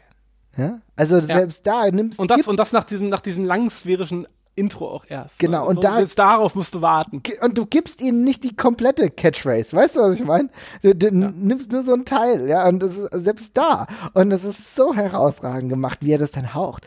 Ist gucken. Und dann geht's los, ja. Es ist so gut. Und gerade was du auch eben noch erwähnt hast, ist ein sehr, sehr wichtiger Punkt. Für mich ist es total essentiell, dass wenn du eine Struktur, Liedstruktur hast als Theme, dass du die weiter verwenden kannst, sei es als Heal oder als Face. Das haben wir ja beim Undertaker in unfassbarer Ausführung gesehen, wo es so eine Stringenz gab, die immer wieder ausgearbeitet wurde. Irgendwann mal waren es äh, mehr, äh, ja, keine Ahnung, war noch mehr Geräuschkulisse, um es mal so zu sagen. Dann war es wieder weniger, dann war es wieder moderater. Aber es hat, hat grundsätzlich so einen roten Faden. Auch bei Heal, bei Face. Beispiel auch William Regal. William Regal hatte als Face andere Themes als als Heel. Ja, hat man ein mhm. ähnliches Intro gehabt und dann aber düster umgewandelt, wenn er Heel war. Und so finde ich, so kann das sein, so muss das sein, um natürlich nicht das, das Gefühl zu verlieren oder dass du genau weißt, wer reinkommt, aber du weißt auch, welche Gesinnung er gerade hat. Das könnte man viel öfter aufleben lassen um auch gewisse Dinge einfach besser zu erklären. Ich würde das gar nicht problematisch finden. Ich weiß, wir leben auch jetzt wieder in der Zeit, in der es Vermischungen gibt, in der es zwischen Heel und Face oftmals nicht mehr so die klare Trennung gibt. Vielleicht ist das auch ein Punkt dagegen zu sagen, wir haben diese Heel und Face Themes, aber es gibt halt diese deutlich ausgeformten Charaktere in einer gewissen Form nicht immer, aber manchmal und da könnte man zum Beispiel diese Unterscheidung ganz gut bringen. Mhm, ja, stimmt. Jetzt, während du gerade erzählt hast, sind mir doch noch ein paar Beispiele eingefallen, wo man es gemacht hat. Also bei Roman Reigns war es ja so, dass man so eine Variation des Shield-Teams wieder genutzt hat nach dem Split. Und mhm. äh, bei Neville war es ja, glaube ich, auch so, dass irgendwie noch ziemlich krasse Elemente von dem Song, Song davor drin war, bevor er hier geturnt ist. Ja, ja, du hast einfach langsamer gemacht. Also langsamer gemacht, genau. Ja. Neville war ein sehr großes Positivbeispiel, definitiv. Ja. Also jetzt auch in, in jüngerer Zeit. Wo du es aber zum Beispiel nicht gesehen hast und was mir ein bisschen sauer aufgestoßen ist, war bei der äh, Theme von Enzo, ja, der ja jetzt auch nicht mehr ganz so präsent ist, aber der dann zwischenzeitlich Heal war und trotzdem einfach mit seiner Face-Theme rausgekommen ist, wo die ganzen Leute mitgesungen haben, was aber so nicht funktioniert. Und da sehe ich hier eine Problematik. Das musst du doch anders machen. Wenn du weißt, dass er Heal ist, muss ich doch darauf drehen, zu sagen, ja, nee, ihr könnt aber jetzt nicht mehr mitsingen, weil der hat nämlich gar keinen Bock mit euch mitzusingen. Das sind ja, so diese Kleinigkeiten. Ja, stimmt. Ja. Ja, ich wollte ich gerade noch sagen, wir haben jetzt, ich habe bei CFO tatsächlich was vergessen, äh, was ich noch ganz kurz anmerken mhm. wollte, was mir noch sehr gut gefällt. Äh, und das ist tatsächlich auch noch das Aska-Theme, was sie, was sie haben. Mhm. Das wollte ich nochmal erwähnen, weil der Aska-Charakter lädt ja nun sehr dazu ein, irgendwie exotische Japano-Klitsch draus zu machen. Ja, äh, mit, äh, und sie hat ja auch so ein bisschen diesen Kabuki-Auftritt und sowas, aber mhm. umso erfrischender finde ich es jedes Mal, wenn Aska rauskommt, zu diesem geilen, ja, einfach nur Modern Rock-Theme, was aber einfach total geil dazu passt. Auch schön stapfig ist, aber halt eben jetzt nicht so was Klischeeartiges ist, wie man sich das dazu vorstellt. Und das finde ich eben auch ganz schön, weil man kann mit so einer geilen Theme eben auch einen Charakter ein Stück weit entschärfen und halt irgendwie normalisieren. Und dann wirkt es halt irgendwie nicht so. Haben wir einen deutschen Begriff für das Wort corny oder cheesy, ich weiß es nicht genau, so aufgesetzt, ja. Mhm. Wenn man dann eben noch so ein Kabuki-Kram mit reinbringt, dann wirkt es halt irgendwie cool. Ja, definitiv. Und wenn du jetzt schon bei Wrestlerin bist, da muss ich aber auch Sascha Banks nennen, auch äh, Sky's mhm. the Limit, auch ein CFO-Theme. Das hat für mich was von Superstar. Das ist ja. halt einfach so. Und ich sehe den WrestleMania Entrance, wenn er äh, voll ausgespielt wird und sage, wow, das ist Money. Das ist Main Event. Und das ist genau das, was ich mir wünsche. Und auch hier siehst du aber einen positiven Wandel im Verlauf der Zeit, denn gerade Themes von Wrestlerinnen waren bei weitem nicht so gut ausgearbeitet, nuanciert, auch dem Charakter entsprechend, wie es heute der Fall ist. Also hier haben wir einen deutlichen Vorwärtstrend. Das ist ja auch selbst, auch wenn es ein Remix ist, aber auch bei Charlotte Flair, du spielst ja auch mit der, mit der Anleihe zu ihrem Vater. Und dass du dann eine moderne Version daraus machst und trotzdem dann auch, ist ja auch bei dem, ist ja auch beim Finisher so, dass du eine moderne Version machst und ist dann auch da so, aber es passt und es kommt gut. Und da muss ich sagen, da leistet die WWE mit all ihren Mitarbeitern momentan echt gute Arbeit und das gefällt mir und die sehen alle aus wie Stars. Ja, auf jeden Fall. Ich glaube, wir haben noch eine weitere Stimme, die wir noch einspielen können. Auf jeden Fall, und zwar von Luisa. Übrigens bei Instagram MSA Tuna, wenn ihr mal reinschauen wollt. Und äh, sie hat uns nämlich auch was gesagt. Ich bin mal gespannt, was ihre Lieblingstheme ist. Hören wir mal rein. Was meine Lieblings-Entrance-Theme ist, ist eigentlich ungefähr so wie so zu fragen, wer mein Lieblingskind ist. Wenn ich mindestens 800 Kinder hätte, um meinen Beitrag aber kürzer als eine Stunde zu halten und nicht direkt einen eigenen Podcast über Themes zu starten, habe ich mir einfach mal flott ein paar Regeln überlegt, die mir helfen, das Feld ein bisschen einzuengen. Äh, für mich ähm, sind Top-Themes also Songs, die quasi drei Bereiche herausragend erfüllen. Erstens mag ich den Song. Zweitens mag ich den gesamten Entrance. Und drittens mag ich den Wrestler überhaupt. Das heißt zum Beispiel, ich liebe Okadas Gesamtpaket. Aber würde ich den Song in meiner Playlist hören oder mir nett zum Brunch mit Freunden so im Hintergrund anmachen? Nee, nicht so. Es hilft, wenn der Song Lyrics hat, die man dann gerne auch Playback mitsingen kann. Ähm, das stellt aber gerade in den Indies vor allen Dingen ein vor das Problem, dass viele der Themes einfach bereits existierende Lieder sind, die zwar dann super passen, aber für sich genommen ähm, ich die gar nicht so geil finde. Äh, ich bin zum Beispiel der größte Stan für Pete Dunns alten Emo-Song, aber ich würde mich auf gar keinen Fall als Fan von Bring Me the Horizon bezeichnen. Andersrum aber, zum Beispiel gehe ich jedes Mal hart bei Matt Riddle ab. Aber äh, das liegt vor allen Dingen an dem spaßigen Hook, nicht so wirklich an was da passiert. Äh, außerdem würde ich mich auch nicht wirklich als großen Riddle-Fan bezeichnen. Nachdem ich mir also 24 Stunden den Kopf zerbrochen habe und diese Kategorien durchgegangen bin für jeden Song, der mir eingefallen ist, den ich gerne mag, äh, muss ich eigentlich letztendlich sagen, Old School Shane McMahons Here Comes the Money ist mein Lieblingskind. Äh, Theme. ja, richtig gute Wahl, muss ich sagen. Ist auch bei mir ganz weit oben platziert. Es ist ein Song, der so catchy ist, der Leute sofort mitnimmt, du weißt gleich, was Sache ist und er hat wirklich das zum Mitsingen. Ja, ist äh, auf jeden Fall ein ziemlicher Klassiker auch inzwischen, ja, kann man durchaus so sagen. Ich weiß, dass es jetzt nicht auf deiner Lieblingsliste ist, um es mal so zu sagen, ja?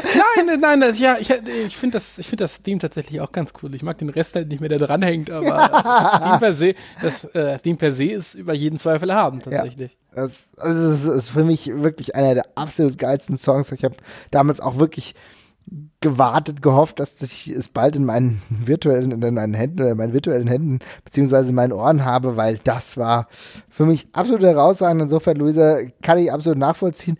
Man muss auch dazu sagen, ähm, sie hat die ganze Zeit damit gespielt, nicht Sexy Boy sagen zu müssen, weil das natürlich das andere catchy Lied ist, wo ja. sie gesagt hat, das hat sie gleich ausgeschlossen. Insofern da mit Here Comes the Money eine andere gute Variante getroffen, auf jeden Fall. Ja, auf jeden Fall, auf jeden Fall. Würde sagen, wir haben aber doch bestimmt noch ein paar Favoriten und wir gehen die jetzt nochmal so, ich würde mal sagen, noch jeder, jeder darf noch drei sagen, oder was meinst du? Das ist, na, ich würde gerne, ich, ich würde, lass uns mal sagen, jeder, vielleicht dreimal drei lange und nochmal, sagen wir insgesamt fünf, ja? So zwei Einwürfe vielleicht noch und drei richtige noch. Ja? Na gut. Hab, ja, ich, muss, ich habe ich hab noch ein bisschen was habe ich noch offen. Ich möchte gleich mit einem anfangen, äh, was wirklich ein einfach nur wahnsinnig, wahnsinnig toller Song ist und eine Sache, die mir jetzt erst wieder beim drübergucken aufgefallen ist, wie gut das eigentlich ist. Und was ich mir leider sehr satt gehört habe und weil mich der Charakter halt leider inzwischen sehr, sehr annervt. Und das ist das äh, Theme von Bray Wyatt, was eine großartige und tolle Sache ist und äh, zeigt, wie gut äh, Musik von außen mit Wrestling funktionieren kann. Ja, ist gut, dass du sagst. Ich hatte es gar nicht mehr aufgeschrieben, aber es ist wirklich ein unfassbar toller Einzug. Es, ist, es passt perfekt zu diesem Gimmick von Bray Wyatt, diesen, diesen Sektenführer irgendwo aus dem Sumpf, ja. La langsam tragend, auch glaube ich vermutlich eins der ganz wenigen ähm, WWE-Themes ohne ohne Beats, ohne Schlagzeug, ja. Mhm. Äh, auch von einem ganz tollen Musiker von Mark Roser von The Jesus and Mary Chain, eine ja relativ experimentelle äh, alte britische britische Band, äh, die man übrigens auch sehr sehr gut noch heute hören kann. Ähm, und einfach ein großartiges Ding und was eben eine perfekte Synergie mit dem Charakter einfach hat. Ja, also definitiv kann ich nur zustimmen. Ist auch immer noch bei mir in der Dauer-Rotation, muss man sozusagen. Ja. Toller damit, Text auch, der zu allem passt. Ja. Und damit meine ich nicht den Wrestler. ja, leider, das ist halt echt schade. Also, den haben sie halt so verwässert, dass es inzwischen, dass man, dass man daran gar nicht mehr denkt. Weil ich, wie gesagt, es ging mir genau wie dir. Ich habe es halt irgendwie nur beim Drübergucken so gesehen. Mhm. Dachte so, ja, Bray Wyatt ist ganz nett. Und dann dachte ich so, nee, das Theme ist eigentlich richtig, richtig cool und das Einzige, was ich am Charakter eigentlich durchgehend gut finde. Ja. Muss ich uns korrigieren, Jesus Mary Chain sind, glaube ich, Schotten, keine Briten. Ah, okay. Also keine Engländer, aber ja. Naja, gut, äh, da alle auf der. Also noch sind sie ja. Ja, ja, ja, ja, ja. Na gut, aber da muss ich natürlich auch noch was nennen, was wir heute noch nicht erwähnt haben, und zwar eine Musik, die so unfassbar toll zum Charakter passt. Vince McMahons Charakter, No hm. Chance in Hell. Was soll ich dazu noch sagen? Auf jeden Fall. Er hat diesen McMahon-Charakter ganz gewaltig mit aufgebaut, ist absoluter Kult, ist so simpel und klasse einfach und ähm, macht immer noch Spaß nach gefühlten 50 Jahren. Ja, und ja. Leute, die jetzt auch wieder mitsingen, so, weißt du? Ja, ja, ja ich hab's doch jetzt schon wieder sofort im Ohr. Ist schon, äh, ist eine tolle Sache. Also, das, an dem Ding hab, kann ich mich auch nicht sattern. Es ist halt so, das ist eins von den Dingen, die sind so simpel gehalten, da kann man sich nicht dran sattern. Das ist ein bisschen Last Christmas im Wrestling. Ja, ist es, wirklich, ja. ja, Vince McMahon jetzt auch schon fast in biblischen Alter, ja, insofern ja. passt es ja schon fast. ähm, ich möchte dann nochmal, wir haben jetzt den japanischen Markt bisher völlig vernachlässigt. Äh, die Luisa hat ja gerade schon äh, Okada genannt. Äh, ich will trotzdem nochmal ein anderes äh, Theme nennen, was mir immer noch Gänsehaut macht, jedes Mal, wenn ich es höre. Bullet Club. Oder eigentlich sogar. was? Bullet Club. ja, nein. äh, und zwar ist das äh, Grand Sword von Kenta Kobashi. Boah. Ja. Immer noch ein absoluter Kracher einfach und wahnsinnig episches Ding mit diesem ganz klaren Japano-Pop-Einfluss. Also diese komische Musikrichtung, die auch nur die selber irgendwie machen mit einem tragenden Klavier und viel Gedonner im Hintergrund, aber macht mir jedes Mal wieder Gänsehaut. Es fühlt sich einfach an, als würde gerade der letzte große Krieger nochmal die Bühne betreten und ähm, habe ich ganz warme Erinnerungen dran tatsächlich auch. Das ist ja sowieso ein Punkt. Im Grunde könnten wir auch einen eigenen Podcast über Japano äh, Wrestling-Themes machen, denn äh, ja. da war unfassbar viel dabei. Ich weiß jetzt die äh, Misawa-Theme, jetzt den Namen der Misawa-Theme nicht auswendig, aber auch das war. Spartan X. Genau, Spartan X auch unfassbar. Das haben wir doch früher auch hoch und runter gehört, ja? Klar. Also alles, was in dieser Richtung passiert, das auch die äh, Chono-Theme oder gerade so die Great Mutter-Themes. Also die, die Great Mutter-Theme, da muss ich, die, die variiert ja natürlich auch, aber da gab es mal eine Version, wo so ein langsames Anklopfen und dann ging es immer schneller und so. Ich, ich, kann das jetzt nicht beschreiben, aber wir werden es auf jeden ja. Fall reinhängen. Äh, die Mutter-Theme hat auch immer sehr, sehr gut zu dem düsteren Charakter gepasst. Also auch hier, trotz der Tatsache, dass es ein anderer Kulturkreis war, hat man es immer verstanden, das sehr, sehr gut auszuarbeiten. Und ähm, super. Du hast äh, Jono gerade so reingeschmissen, aber das Team 2000 Ding ist auch mhm. so ein unfassbarer Höllenritt. Also so Neoclassic Metal, das klingt einfach äh, wie ein Kampf gegen einen, irgendeinen Final Boss bei irgendeinem Japano-RPG. Mhm geht er voll auf die, geht aber nur voll auf, auf die Fresse die ganze Zeit und ballert so vor sich hin und ist einfach auch viel zu krass eigentlich für ein Wrestling-Team, aber auch mega gut. Hänge ich auf jeden Fall auch mit dran. Äh, Liebe ich sehr. Ja, ja, ja. Was oh, hast du denn noch? Ähm, was ich noch habe, ist, ich mal gerade gucken, und zwar, naja, das ist natürlich halt ein absoluter Klassiker, Mr. Perfect. Ich habe auch noch einen, der geht auch mit Mr. los, aber das erzähl, du, ja. erzähl du erstmal zu Mr. Perfect. Mr. Perfect ähm, hat schon relativ früh eigentlich eine Theme bekommen, die so ein bisschen ähnlich sich anhörte und dann hat sich Jim Johnson nochmal dran gesetzt und hat das Ganze perfektioniert. perfekt für mhm. Mr. Perfect. Und mit diesem heroischen Entrance eigentlich, ne, die ersten paar Sekunden, die du hörst, die ersten paar Töne, wo du gleich weißt, okay, jetzt kommt hier jemand raus. Und der Typ, der scheint richtig gut zu sein, ja. Ja. Dann ist für dich alles entschieden. Für mich ist ja Mr. Perfect sowieso einer meiner absoluten Lieblingswrestler. An den kann ich mich heute noch in alten Videos nicht satt sehen, ja. würde ich sagen. Hat eine gewisse charakterliche Tiefe gehabt, hat äh, das In-Ring-Talent gehabt und hat es auch am Mikrofon bewiesen. Und Mr. Perfect mit dieser Theme, die gibt mir Gänsehaut, ja. Wenn die ersten mhm. Töne kommen, da, da, da, und dann weißt du, boah, geil, scheiße, Mann, was ist hier los? Super. Ja, eine ganz große Klasse, würde ich, würde ich auch unterschreiben. Ähm, hat was Majestätisches, aber auch schon was Hielisches mit drin halt irgendwie, ne? Weil der kommt dieser Typ raus und denkst so, ja, bist jetzt auch keine fünf Meter groß, ne? Also mach mal langsam hier, Junge. Ja. Aber es passt dazu, dazu passt es halt perfekt, ja. Ja. ja. Ähm, ja, ich habe ja gerade schon angedeutet, ich habe einen anderen mit, äh, mit Mister im, im Titel. Und das ist eine vermutlich komische Wahl, aber irgendwie, das, ich muss da trotzdem immer drüber lachen und das macht mich immer noch glücklich. Und das ist das äh, Theme von Mr. Ass von Billy Gunn. und zwar einfach nur das scheiß Assman-Theme, aber ich kann, ich finde es einfach nach wie vor wahnsinnig beeindruckend, wie ein erwachsener Mann so beherzt über Ärsche singen kann, drei Minuten lang. es ist so ein Schwachsinn, es ist so ein verdammter Ohrwurm und es ist eigentlich so ein Stuss und ich meine, das ist alles blöd da dran, aber irgendwie wenn dieses Nack, Nack am Anfang kommt, ich muss, jedes Mal fange ich an zu feiern. Es ist so blöder, aber I love ich, ich hab, kick him. I love the stick him. Es ist so ein Quatsch. Ich weiß nicht, ob ich die Geschichte schon mal im Podcast erzählt habe, als wir uns damals die Wrestling-Shows über, über, über, äh, über Merck gezogen haben. Mhm. Habe ich das schon mal gesagt? Nee, hast du nicht erzählt. Ähm, also für alle, die das nicht mehr kennen, es gibt, also es gibt, es gab früh, damals diese IRC-Chats, ja. Äh, du kennst sie bestimmt noch. Ja, ne? ja, klar. Wo man sich mit so einem Client eingewählt hat und da gab es dann eben auch so Kanäle und da wurde eben auch XST File-Sharing drüber äh, gemacht. Und das war damals so für uns die einzige Chance, eine ganze Zeit an Wrestling-Shows zu kommen, zumindest an die Weeklies, für mich zumindest. Und da haben wir uns dann irgendwie immer die letzten Smackdowns oder so gezogen. Und manchmal ist das Komische passiert, dass man irgendwie an Vorabversionen von den Shows gekommen ist. Und zwar hat man dann die gekriegt, die von äh, dem jeweiligen Ausstrahlungsort direkt an die WWE übertragen worden ist. Mhm. Das hatte dann äh, zur Folge, dass man noch erneut die Kommentatoren hat brabbeln hören, äh, wie sie erneut Sachen gehört haben, die bei, ja, mhm. genau. Und ich werde das nie vergessen, wie, ich's, wie das eine Mal Mr. Ass rausgekommen ist und einfach nur die Kommentatoren still waren, bis auf Taz, der total leidenschaftlich das Nack, Nack mitgesungen hat, weil er sich auch so über dieses scheiß Theme gefreut hat. Ich habe die Folge ungefähr noch sechs, sieben Jahre auf dem Rechner gehabt, bloß weil ich diesen Moment so geil fand. Hab's dann leider irgendwann verloren, aber es war ein großartiger Moment für mich immer noch. ja, ich hätte jetzt nicht gedacht, dass wir hier in dem Podcast über Billy Gunn sprechen, aber er hat natürlich auch immer ähnliche Themes gehabt, ne? Das Mr erst war ähm, deutlich, ne? Aber er ja. hat ja dann auch das The One Gimmick gehabt. Ich glaube, ne? es war der gleiche Sänger auch. War oder? der gleiche Sänger auf jeden Fall. Ja. Ich weiß nicht, wer das ist, aber ja. Wahrscheinlich will er das heute Sänger. auch nicht mehr sagen. Wenn ich würde, ich würde, ich würde wetten, dass das seine beste musikalische Errungenschaft ist. Ja, dann tut es mir zwar leid, aber es ist auf jeden Fall. Knack, knack. Super. ja, jetzt habe ich wieder einen Ohrwurm, ey, meine ja. Güte. Ja, also worüber ich sprechen will, aber es nicht aufnehmen würde, de facto. Also ich habe ja noch einen, ne? ich habe ja noch einen richtigen, aber ich will jetzt noch mal ganz kurz einwerfen, was machen wir denn mit Hulk Hogan und Real American? Ja, ist eine gute Frage. Es ist halt, wir können, also man kann es ja nicht nicht sagen eigentlich. Ne? Mhm. Ne?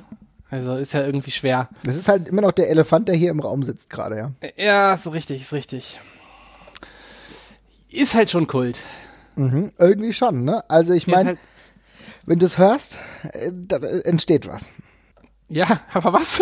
ja, das weiß ich auch nicht. Aber, aber jeder, der Wrestling-Fan ist, der wird von dieser Musik äh, zumindest beeinflusst, in welcher Art und Weise auch immer. Also ich meine, das lässt sich nicht kalt, ne? Die ersten Ja, es hat so den gleichen Effekt wie das Transformers-Theme ungefähr mhm. auf mich, ja? Es ist halt irgendwie so eine Sache, zu der man selber nicht so wirklich die Verbindung hat, aber es ist halt irgendwie kultig und halt lustig und man weiß, um was es geht, aber es ist halt auch schon sehr beschissen eigentlich. ja, when it comes crashing down and ja, it hurts inside. Ja, also im Endeffekt ist es so ein bisschen für mich, ja, du hast Transformers gesagt, für mich ist es so ein bisschen wie I've been looking for freedom. Ja, genau. Ja, das ist ein sehr guter Vergleich. Das, das, kann, das, das würde ich auf jeden Fall unterschreiben. Das ist, äh, das Real American ist das Looking for Freedom des Wrestlings. Ja. Das ist sehr gut. Findet auch keiner so wirklich gut, aber Hulk Hogan hat halt die Berliner Mauer eingerissen damit. ja, auf jeden Fall. Ich würde sagen, damit haben wir dieses Theme gut abgehandelt. Willst Ja. du jetzt noch erst was anderes einwerfen? Ja, ich habe, äh, wir haben jetzt sehr wenig über echte Musik gesprochen, also oder über äh, echte Tracks, die fürs Wrestling benutzt worden sind. Also wir hatten es vorhin mit Bray Wyatt einmal, aber ich möchte dann auch nochmal, ich komme nicht drum rum, Cult of Personality nennen äh, von CM Punk. Inzwischen habe ich mir das Lied auch wahnsinnig übergehört, obwohl Living Color eine ganz, ganz tolle Band ist, äh, die, auch, die ich auch so einfach privat gehört habe schon davor. Aber Cult of Personality war ein wahnsinnig cooler Song, hat wurde damals in die WWE-Story dann nochmal cool mit eingebettet, ist ein sehr eigenes Ding, hat gut zum Charakter gepasst und ist ein ich bin froh darüber, dass so viele Leute die Band darüber nochmal kennengelernt haben. Das Ja. ist wirklich nämlich ein guter Song. Ja, und dann auch einfach mal mit einem eigenen Entrance bei WrestleMania, ne? Ist auch nicht so schlecht, ne? Für die Band. Und war einer der besseren Auftritte. ja, muss man sagen. Ja, ja, genau. Einer der nicht ganz so belanglosen, ja? Ja. Und nicht ganz so schlimm. Nee, nee. Ich sehe Okay. dich an, die Ex-Band. Ähm, ich muss dann auch noch mal was anderes nennen, bevor ich dann mal wirklich meine Nummer eins nenne. Und zwar, wir haben ja über ECW gesprochen und es gibt einen Song, der sogar auch äh, für mehrere Wrestler benutzt wurde, aber mir bei einem Wrestler unglaublich in Erinnerung bleibt, weil er den auch am längsten benutzt hat in der ECW. Und das war Welcome to the Jungle, also Guns N' Roses, Welcome to the Jungle, Bam Bam Bigelow. Und für mich ist, wenn ich Guns N' Roses höre, wenn ich Welcome to the Jungle höre, dann bekomme ich Gänsehaut, weil ich genau an diese ECW-Zeit denke. Was irgendwie total merkwürdig ist, weil das war jetzt so keine lange Zeit. Auch Bam Bigelow war nicht Ewigkeiten dort, hat gerade in der Zeit dann zwar den äh, World Title gewonnen, aber der war jetzt nicht ewig lang dort. Aber dieses Welcome to the Jungle passt so geil für die ECW, ja, für alles, was da passiert ist. Ja, es ist der Dschungel gewesen, der Wrestling-Dschungel. Und ähm, das ist eine Theme, die hätte ich, die hätte ich auch gerne in einem anderen Wrestling-Kontext vielleicht nochmal irgendwo gehört, aber die passt einfach gut und die musste ich jetzt einfach nochmal mit reinnehmen, bevor ich jetzt meine wirkliche Nummer eins dann sage. Aber ich lasse dir nochmal das Wort. Ich möchte nur ganz kurz anmerken, also die, die Team finde ich auch gerade für Bam Bigelow cool, weil ich seine normale WWF-Theme mal sehr komisch irgendwie fand. Ich konnte die irgendwie nie ganz deuten. Die hat auch dieses Wahnsinn, so, ein- so ein Synthi-Klangteppich einfach nur. Und der hat für mich irgendwie nie so ganz zu Bam Bigelow gepasst. Und Meinst du, meinst du die Bam, Bam? Ja, ja, genau. Und da kommt am Anfang dieses Ding und danach kommt einfach nur dieses ganz langsame Ding. Und ich fand das aber, Mhm. es klang irgendwie nie so ganz böse, sondern eigentlich immer so ein bisschen hoffnungsvoll. Und irgendwie, ich weiß nicht. Okay. Irgendwie war das, für mich hat das nicht so ganz gepasst. Wie gesagt, äh, die Welcome to the Jungle passt für ihn gerade in seiner Prime wie die Faust aufs Auge. Ja, das stimmt. Äh, ja, ich habe dann noch einen Song aus der, aus der normalen Musikwelt und das ist jetzt wirklich eine, auch von meiner Nummer eins nochmal eine etwas äh, komische Nennung, aber ich mag A Thing Called Love von äh, The Darkness sehr, sehr gerne fürs äh, World's Cutest Tag Team, bestehend aus äh, Candice LeRae und Joey Ryan. Ist einfach eine super Idee für so ein Party-Tag-Team, halt diesen geilen Over-the-Top-Love-Song aus der jüngeren, jüngeren Zeit zu nehmen. Äh, macht mir immer noch instant gute Laune. Ich finde immer noch, es ist ein wahnsinnig cooler Song. Ähm, und passt einfach zu den beiden, auch wie, wie Faust aufs Auge einfach. Ganz Okay. gro große Klasse und es ist einfach so ein, so ein es ist so ein kleiner Song. Ich meine, es sind, ja keine Main-Eventer oder sowas, die jetzt eine Show auf den Kopf stellen oder so. Aber ist für mich ein gute Laune-Ding einfach. Ja, ja, okay, das kann ich absolut nachvollziehen. Aber ich will immer noch nicht meine Nummer eins nennen, weil mir gerade noch mal was eingefallen ist. Ja, hau raus, hau raus, wir haben Zeit, wir haben Zeit. Das ist ein großes Thema, können, da, kann, da muss man ein bisschen schwadronieren auch dürfen, finde ich. Und äh, ja. Es gibt ein Team, das mich in Europa über viele Jahre so geprägt hat, dass ich äh, deren Theme über Jahre hinweg auf meinen unterschiedlichen Smartphones hatte. Und zwar war das die Swiss Money Holding, ja? Ah ja, mit dem Remix von. I've got to äh, have it. Ja, genau. Ja, genau. Mit dem, mit dem, es ist ein, benutzt das Sample von Sledgehammer von Peter Gabriel. Richtig, richtig. Und ja, es ist, ein, ist quasi das Instrumental davon einfach nur, ne? Genau, genau. Es ist einfach nur das Instrumental. Das, was äh, Castagnoli ja dann, äh, beziehungsweise Cesaro dann auch mit äh, in die USA genommen hat, hat auch dort das teilweise als Theme gehabt. Und für mich war das so prägend und es war so herausragend, es hat so gut gepasst und wir haben es alle gesungen. Ja? Wir Ja. haben das zu der Anfangszeit in Europa bei der WXW, bei anderen Ligen, haben wir dieses Theme gesungen, als die Jungs damit rauskamen und es war toll. Ja. Äh, apropos Mitsingen von Euro-Themes, was ich da auch nochmal nennen würde, weil äh, mir das, äh, das war auch so ein Ding von, äh, wo mir erst später aufgefallen ist, dass es ein, ein echtes Lied ist tatsächlich. Den Wrestler auch sehr geprägt hat, das ist für mich das äh, Andy von Absolute Andy tatsächlich. Ja, auf jeden Fall. Äh, von dem ich jahrelang dachte, das wäre eine Eigenproduktion, weil es halt auch so wahnsinnig simpel klingt. Mhm. Äh, und dann ist irgendwann ist mir aufgefallen, nee, ist ja eine echte Band, ne? ist so ein französisches äh, New Wave Duo halt gewesen. Äh, Lerita Mitsoko heißen sie, glaube ich. Mhm. Äh, und äh, ich glaube, der Sänger ist auch vor äh, relativ kurzer Zeit verstorben erst. Ähm, aber die haben diesen Song halt irgendwann aufgenommen vor doch schon relativ langer Zeit, einen kleinen Hit damit auch gehabt. Äh, und ich, ich, weiß nicht, wie Andy auf den Song gekommen ist. Vielleicht hat er einfach nur einen Song namens Andy gesucht. Aber passt sehr gut und hat auch diesen schönen Dö -dö -dö Teil zum Mitsingen. Genau. Aber der, Song, der, der, Song ist eigentlich wie gemacht fürs Wrestling. Ich bin mir sicher, das hatte das französische äh, Chanson New Wave Duo nicht im Sinne damals, aber ja. Es ist ähnlich wie die äh, Theme von Emil Sitocci, die er früher hatte, ja. Oh, von der von der S Club 7 Frau. Ja, das genau. war so super. Das war so super. ja, genau, genau. I said never again, but here we are. Genau. Das war super. Hier irgendwas mit Rachel, ich habe den Namen vergessen, aber der Song ist super. Häng mal mit dran. Ja, super. Ja. Der war echt, der war echt große Klasse. Ja, also ich meine, wir sind auch alle abgegangen, obwohl er eigentlich Heal war, aber es war irgendwie. Ja, war egal. Ja. okay, dann nenne ich jetzt meine wirkliche Nummer eins. So, jetzt mal ja. Butter bei die Fische und zwar es hängt natürlich auch mit meiner persönlichen Präferenz zusammen, aber die Hitman-Theme ist etwas, wenn die ersten Töne kommen, dann stellen sich bei mir die Nackenhaare hoch. Ja, kann ich verstehen. Selbst ich als nicht großer Hitman-Fan, das Ding hat so was krasses Eigenes und hat auch so eine komische Zeitlosigkeit. Also es wirkt natürlich schon irgendwie auf eine sympathische Art und Weise ein bisschen angestaubt. Ne? Mhm. Es ist schon sehr komisch produziert einfach. Ja. Äh, aber es ist so eigen und hat diesen coolen Gitarrenklang am Anfang und so. Und es ist einfach, ist einfach cool. Kannst du nichts sagen. Kannst du einfach nichts sagen. Nee. Es, es hat auch für mich Bret Hart dieses Level nochmal gegeben, ja. Also ja. dieser der, die, Level der Einzigartigkeit und das trägt er ja für ewig mit sich rum und gibt es teilweise noch auf seine Verwandten wieder, ja. Also wenn wir uns dann Natalia angucken, die ja auch ein ähnliches Intro benutzt, ne, natürlich dann eine andere Abwandlung und so. Aber die, die originale Theme vom Hitman, das hast du dann in der WCW auch nicht mehr so hinbekommen, auch wenn sie es probiert ja. haben, ja. ja. Das hat ja, ja. unglaublich abgefallen. Aber wie das in der WWF war, wie das in der WWE war, das hat sich so gut angehört. Und das war der Go-To-Guy. Das war der Superstar für diesen Moment. Witzigerweise ist es auf die gleiche Art und Weise ein bisschen, nicht, also nicht ganz so kauzig, aber schon mhm. auch ein bisschen so komisch wie die HBK-Theme irgendwie. Ja, irgendwie schon, ja, klar. Irgend, irgendwie ist es genauso komisch abgemischt. Ist auch anders als andere WWE-Themes da oder WWF-Themes damals. Ja, ist interessant, äh, dass du das, die Analogie wiederherstellst, denn es war beides von Jimmy Hart.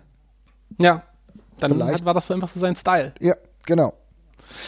Ja, ich habe mit meiner Nummer 1 sehr, sehr lange gerungen tatsächlich, weil ich habe mir erst überlegt, nehme ich was, was ich jahrelang richtig cool fand und mich sehr geprägt hat, oder nehme ich was Neueres? Und ich habe mich dann im Endeffekt für was Neueres entschieden, hm. weil ich will ja nicht immer nur als der Typ gelten, der nur den ganzen alten Kram geil fand.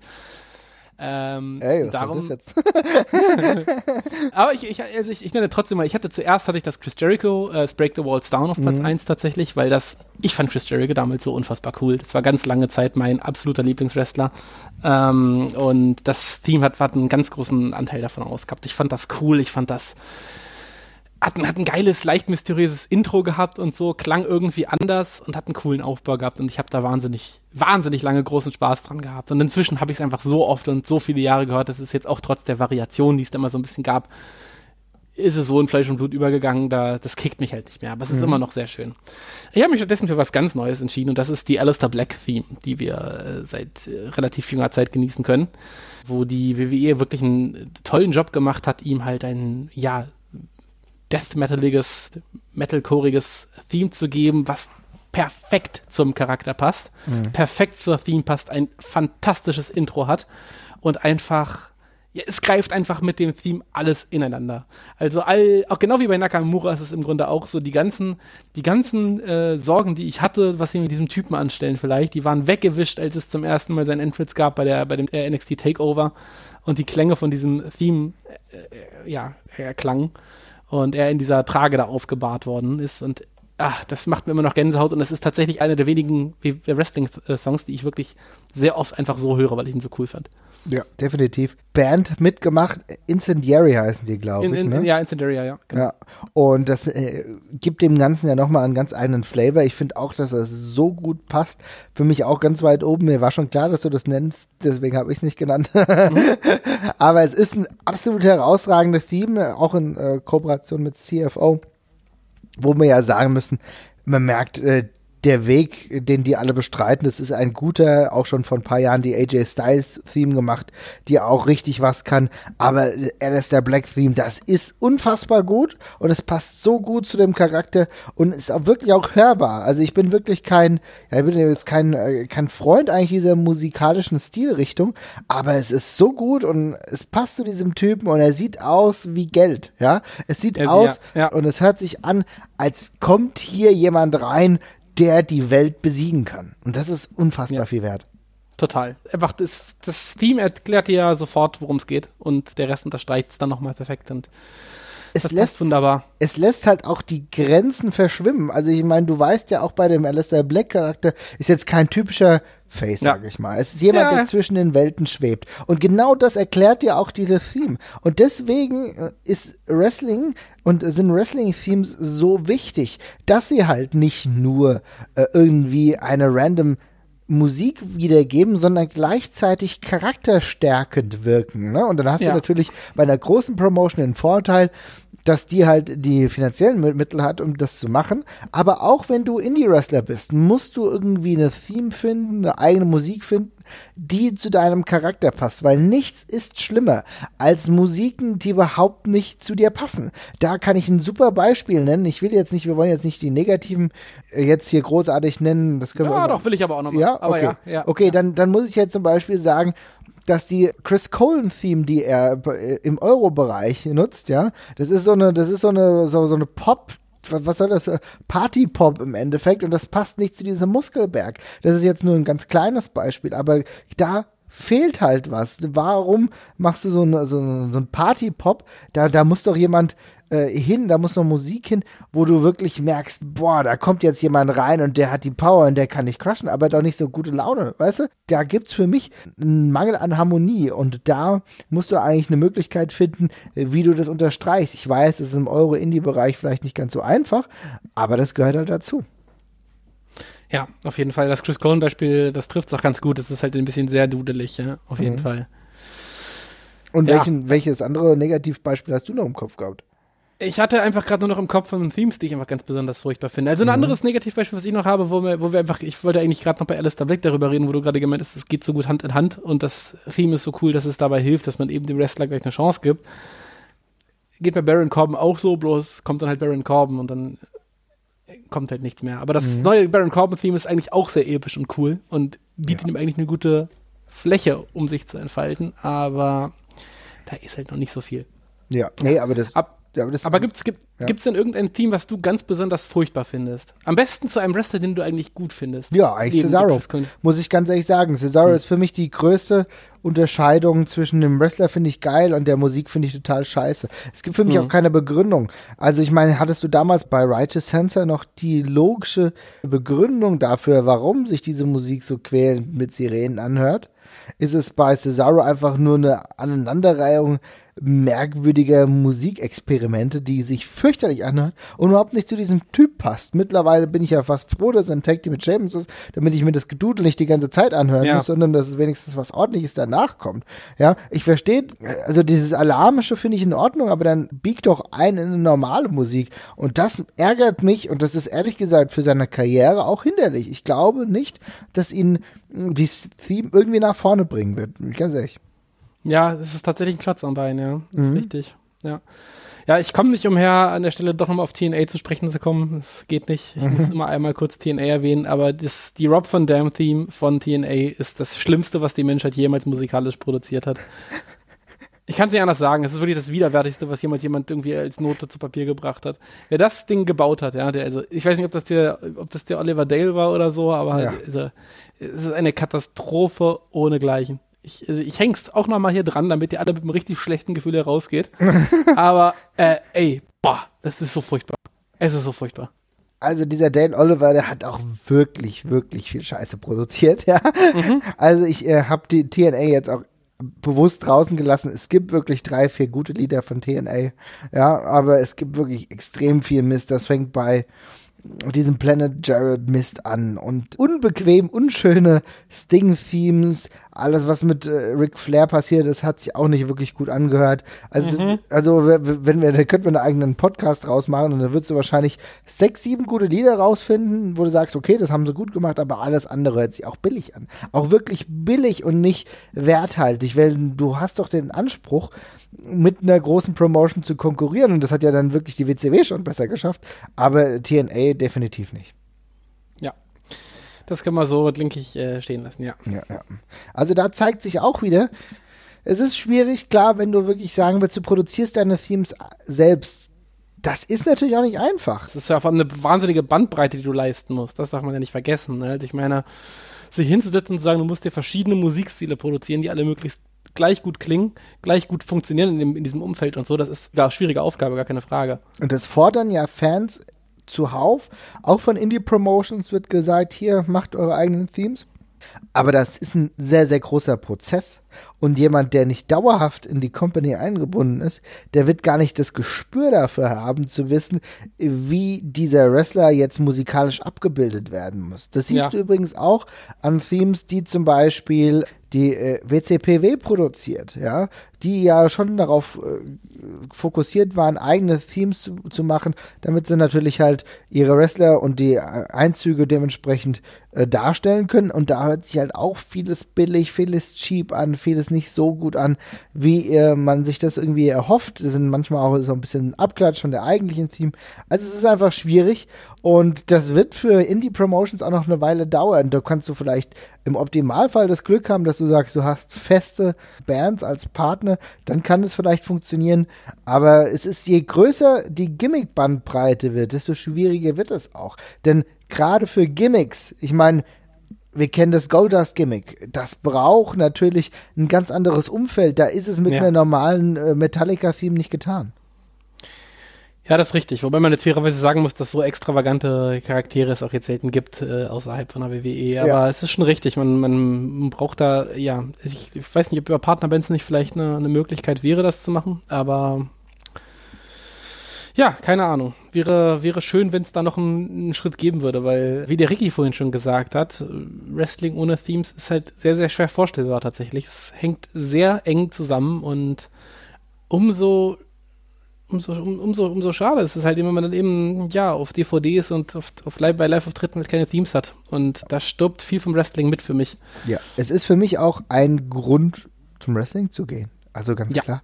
Also denn äh, die ganze Emotion, die ich bei einem Einzug habe, das ist natürlich hauptsächlich die Theme und auch die Reaktion der Fans oder die auch äh, die Interaktion mit den Fans von dem Wrestler. Das ist am wenigsten noch wirklich das, was auf dem Titan schon passiert. Das kann auch gut sein und das ist auch wichtig und es muss auch ganz cool aussehen, wenn ich eine richtig professionelle Produktion haben will. Aber das, die Theme und das Gefühl, was damit hineingeht, das ist für mich auch wichtig, das zu sehen. Ja, und ja. natürlich, wenn das fehlt, dann nimmst du ganz viel weg und ich bin automatisch nicht so hineingezogen in das Produkt, wie ich es wäre, wenn ich alles sehen würde. Ja, auf jeden Fall. Jetzt nur mal als kleines Beispiel. Wie viele Wrestler sind zurückgekehrt? Und du hast auch nur auf diesen Moment der Theme gewartet. Also ich mhm. meine, wer hat denn schon die Performance von äh, Kurt Hennig alias Mr. Perfect vor dem Rumble, in dem er zurückgekommen ist? Wen, wer hat denn die Performance im Kopf? Da ging es nur allein um diesen Royal Rumble Moment, dass eine Theme ertönt und du denkst, wow und das ist doch genau das, was wir wollen. Das ist doch genau das, was wir mit Themes erreichen wollen. Erinnere dich an das Debüt von AJ Styles. Die Leute sind ausgeflippt, als sie auch auf dem Titan schon, aber irgendwie haben sie gleich ein Gefühl für die Musik gehabt. Sie haben die Person gesehen. Und das ist das, was du erreichen willst. Ne? Du willst, ja. dass die Leute Gänsehaut bekommen, dass die Leute ausflippen mit der Musik, die ertönt. Genau. Das ist ein schönes Schlusswort und eine schöne Zusammenfassung vom Theme im Wrestling tatsächlich. Ja, und dann würde ich sagen, sind wir für heute eigentlich auch ziemlich fertig. Ja, ja sind wir durch. Haben jetzt roundabout, äh, mal schauen, wenn der Schnitt gemacht ist, wie weit wir dann im Endeffekt sind. Aber jetzt sind wir so bei anderthalb Stunden. Liebe Leute, wenn ihr Vorschläge habt, wenn ihr noch was sagen wollt, wir sind bei Twitter auf jeden Fall, wir sind auch bei Facebook. Schreibt uns einfach und sagt ja. uns, was ihr noch hören wollt, was euch fehlt. Und ansonsten hören wir uns in den nächsten Wochen wieder. Vielen Dank fürs Zuhören. Macht's gut. Bis bald. Ciao. Und keiner von euch darf was gegen Billy Gunn sagen. Ciao.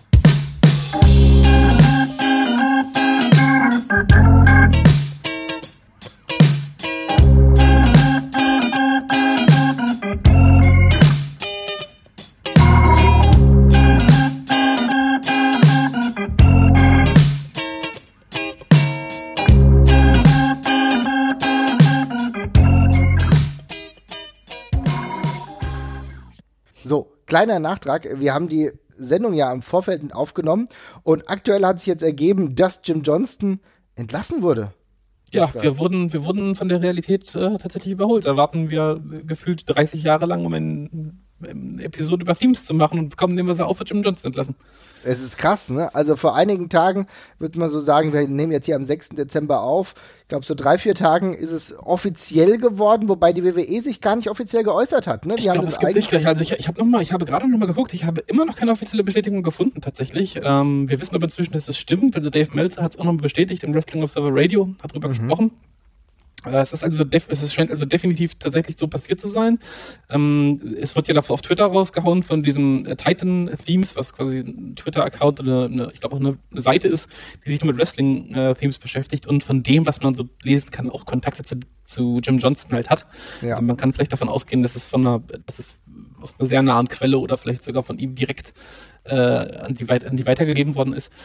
Ähm, ja, schon eine Überraschung. Also wir hatten es ja, wir hatten es ja schon gesagt in der Folge. Also Jim Johnston hat kontinuierlich, kontinuierlich weniger gemacht für die WWE tatsächlich. Mhm. Ähm, ich hatte jetzt mal nachgesehen, was so das letzte bekannte Theme war, was von ihm war. Und ich glaube, es ist das neue Baron Corbin Ding. Genau, das ist tatsächlich das, sehr cool ist. Mhm. Äh, aber danach und davor kommt auch lange nichts mehr. Also ähm, es ist schon deutlich dünner geworden und Dave Meltzer hat auch gesagt, ähm, dass man in, also in, der, in der WWE nicht überrascht darüber war, äh, dass, er, dass er gegangen worden ist quasi. Ähm, Johnston selber wollte wohl auch bleiben, aber hat einen sehr gut dotierten Vertrag gehabt, äh, weshalb man sich dann wohl dazu entschlossen hat, die Zusammenarbeit zu beenden. Was dann bitteren Beigeschmack hätte, finde ich, nach der langen Zeit. Also ich finde, dass du die Zusammenarbeit beendest, ohne dass sie einstimmig beendet wurde, finde ich schon ein bisschen krass. Also das muss ich ehrlich sagen, ja. Also ich meine, nach 32 Jahren, das muss man sich mal geben, 32 Jahre bei der gleichen verrückten Firma zu arbeiten, ja, mit lauter verrückten Menschen wie Vince McMahon, hältst du schon so lange aus und dann wärst du mehr oder weniger eigentlich aus deinem Vertrag entlassen, ohne dass du es willst. Das ist schon, das ist schon eine Hausnummer. Ja, das ist, das ist krass. Also auch gemessen daran, dass da eben jetzt so ein, ein Wechsel kam, so ein Freiwilliger zu CFO. Mhm. Ähm, also wie gesagt, das hinterlässt schon sehr bitteren Beigeschmack für mich und das ist ein, es wirkt ein Stück undankbar, auch wenn es natürlich, ja, man kann es natürlich immer sagen, offenbar hat er den Zahn der Zeit halt nicht mehr so getroffen, wie die, die ihn abgelöst haben. Aber da hätte ich ein schöneres Ende gewünscht ich meine, es ist ja ganz klar, dass sich ja die Rezeption der Themes auch immer wieder ein bisschen verändert. Ne? Ich meine auch, es ist ja immer ein Generationenwechsel. Auch jetzt ja. ist es wieder ein bisschen anders. Es gibt gewisse Basics, die immer funktionieren und das war ja auch immer der große Halt. Bei Jim Johnson er hat schon ein gutes Gespür geha dafür gehabt. Das haben wir ja jetzt in der Sendung, in der großen Sendung, die ihr eben gehört habt, lang und breit ausgeführt. Aber natürlich ist es so, dass es gewisse Nuancen gibt hin zur Moderne, die vielleicht dann von anderen besser aufgefangen werden, wie vielleicht von CFO. Ne? Das muss man dann ja. durchaus sagen. Aber trotzdem ist er für, die, für das Groundwork ja immer noch komplett für mich unerlässlich gewesen. Ich bin gespannt, wie sich das in den nächsten Wochen, Monaten zeigt, wie die Arbeit nur noch von CFO ist. Das müssen wir sehen. Vielleicht fehlt dann doch irgendwas. Ich finde es auf jeden Fall für ihn ein bisschen schade. Die einzige Frage, die ich mir stelle, ist dieser Mann denn zu haben? Wofür willst du ihn denn haben? Ich jetzt nicht persönlich, aber theoretisch kann ich mir schon vorstellen, dass er für die ein oder andere Liga durchaus von Interesse wäre. Ja, ich, äh, ich habe keine Ahnung, ob er daran interessiert ist, tatsächlich selber nochmal dran so zu arbeiten, also auch für kleineres Geld. Das ist schon eine, das ist schon eine interessante Frage. Aber generell, mhm. klar, ich meine, wenn man bedenkt, wie viele Indie-Promotions halt damit hadern, dass sie eben keine richtigen Themes haben, die sie selber benutzen können, äh, wäre nochmal eine interessante Frage. Wobei das natürlich schon ein krasser finanzieller Aufwand ist. Aber das ist ein finanzieller Aufwand, aber wie gesagt, nur ein einmaliger. Das ist halt der große Vorteil. Das heißt, du würdest einmal je nachdem ein oder mehrere Themes bestellen, ja, aber du hast dann sicher die Rechte und kannst sie dann dementsprechend nutzen. Vielleicht ist es ein finanzieller Aufwand, das glaube ich auch, aber es könnte gleichzeitig auch eine Chance sein, denn da ist jemand da, der sich wie kein zweiter in, mit Wrestling-Themes und mit dem gesamten Business gut auskennt. Das könnte für die eine oder andere Indie-Promotion durchaus zum Vorteil gereichen. Ja, also wenn man das irgendwie einfädeln kann, ist das natürlich ein Riesengewinn, gar keine Frage. Ja, insofern betrachtet diese Folge auch als kleine Tribute-Folge für Jim Johnston, der jahrelang mhm. richtig gute Themes geschrieben hat. Wir wünschen euch noch einen schönen Abend. Macht's gut. Bis dann. Ciao.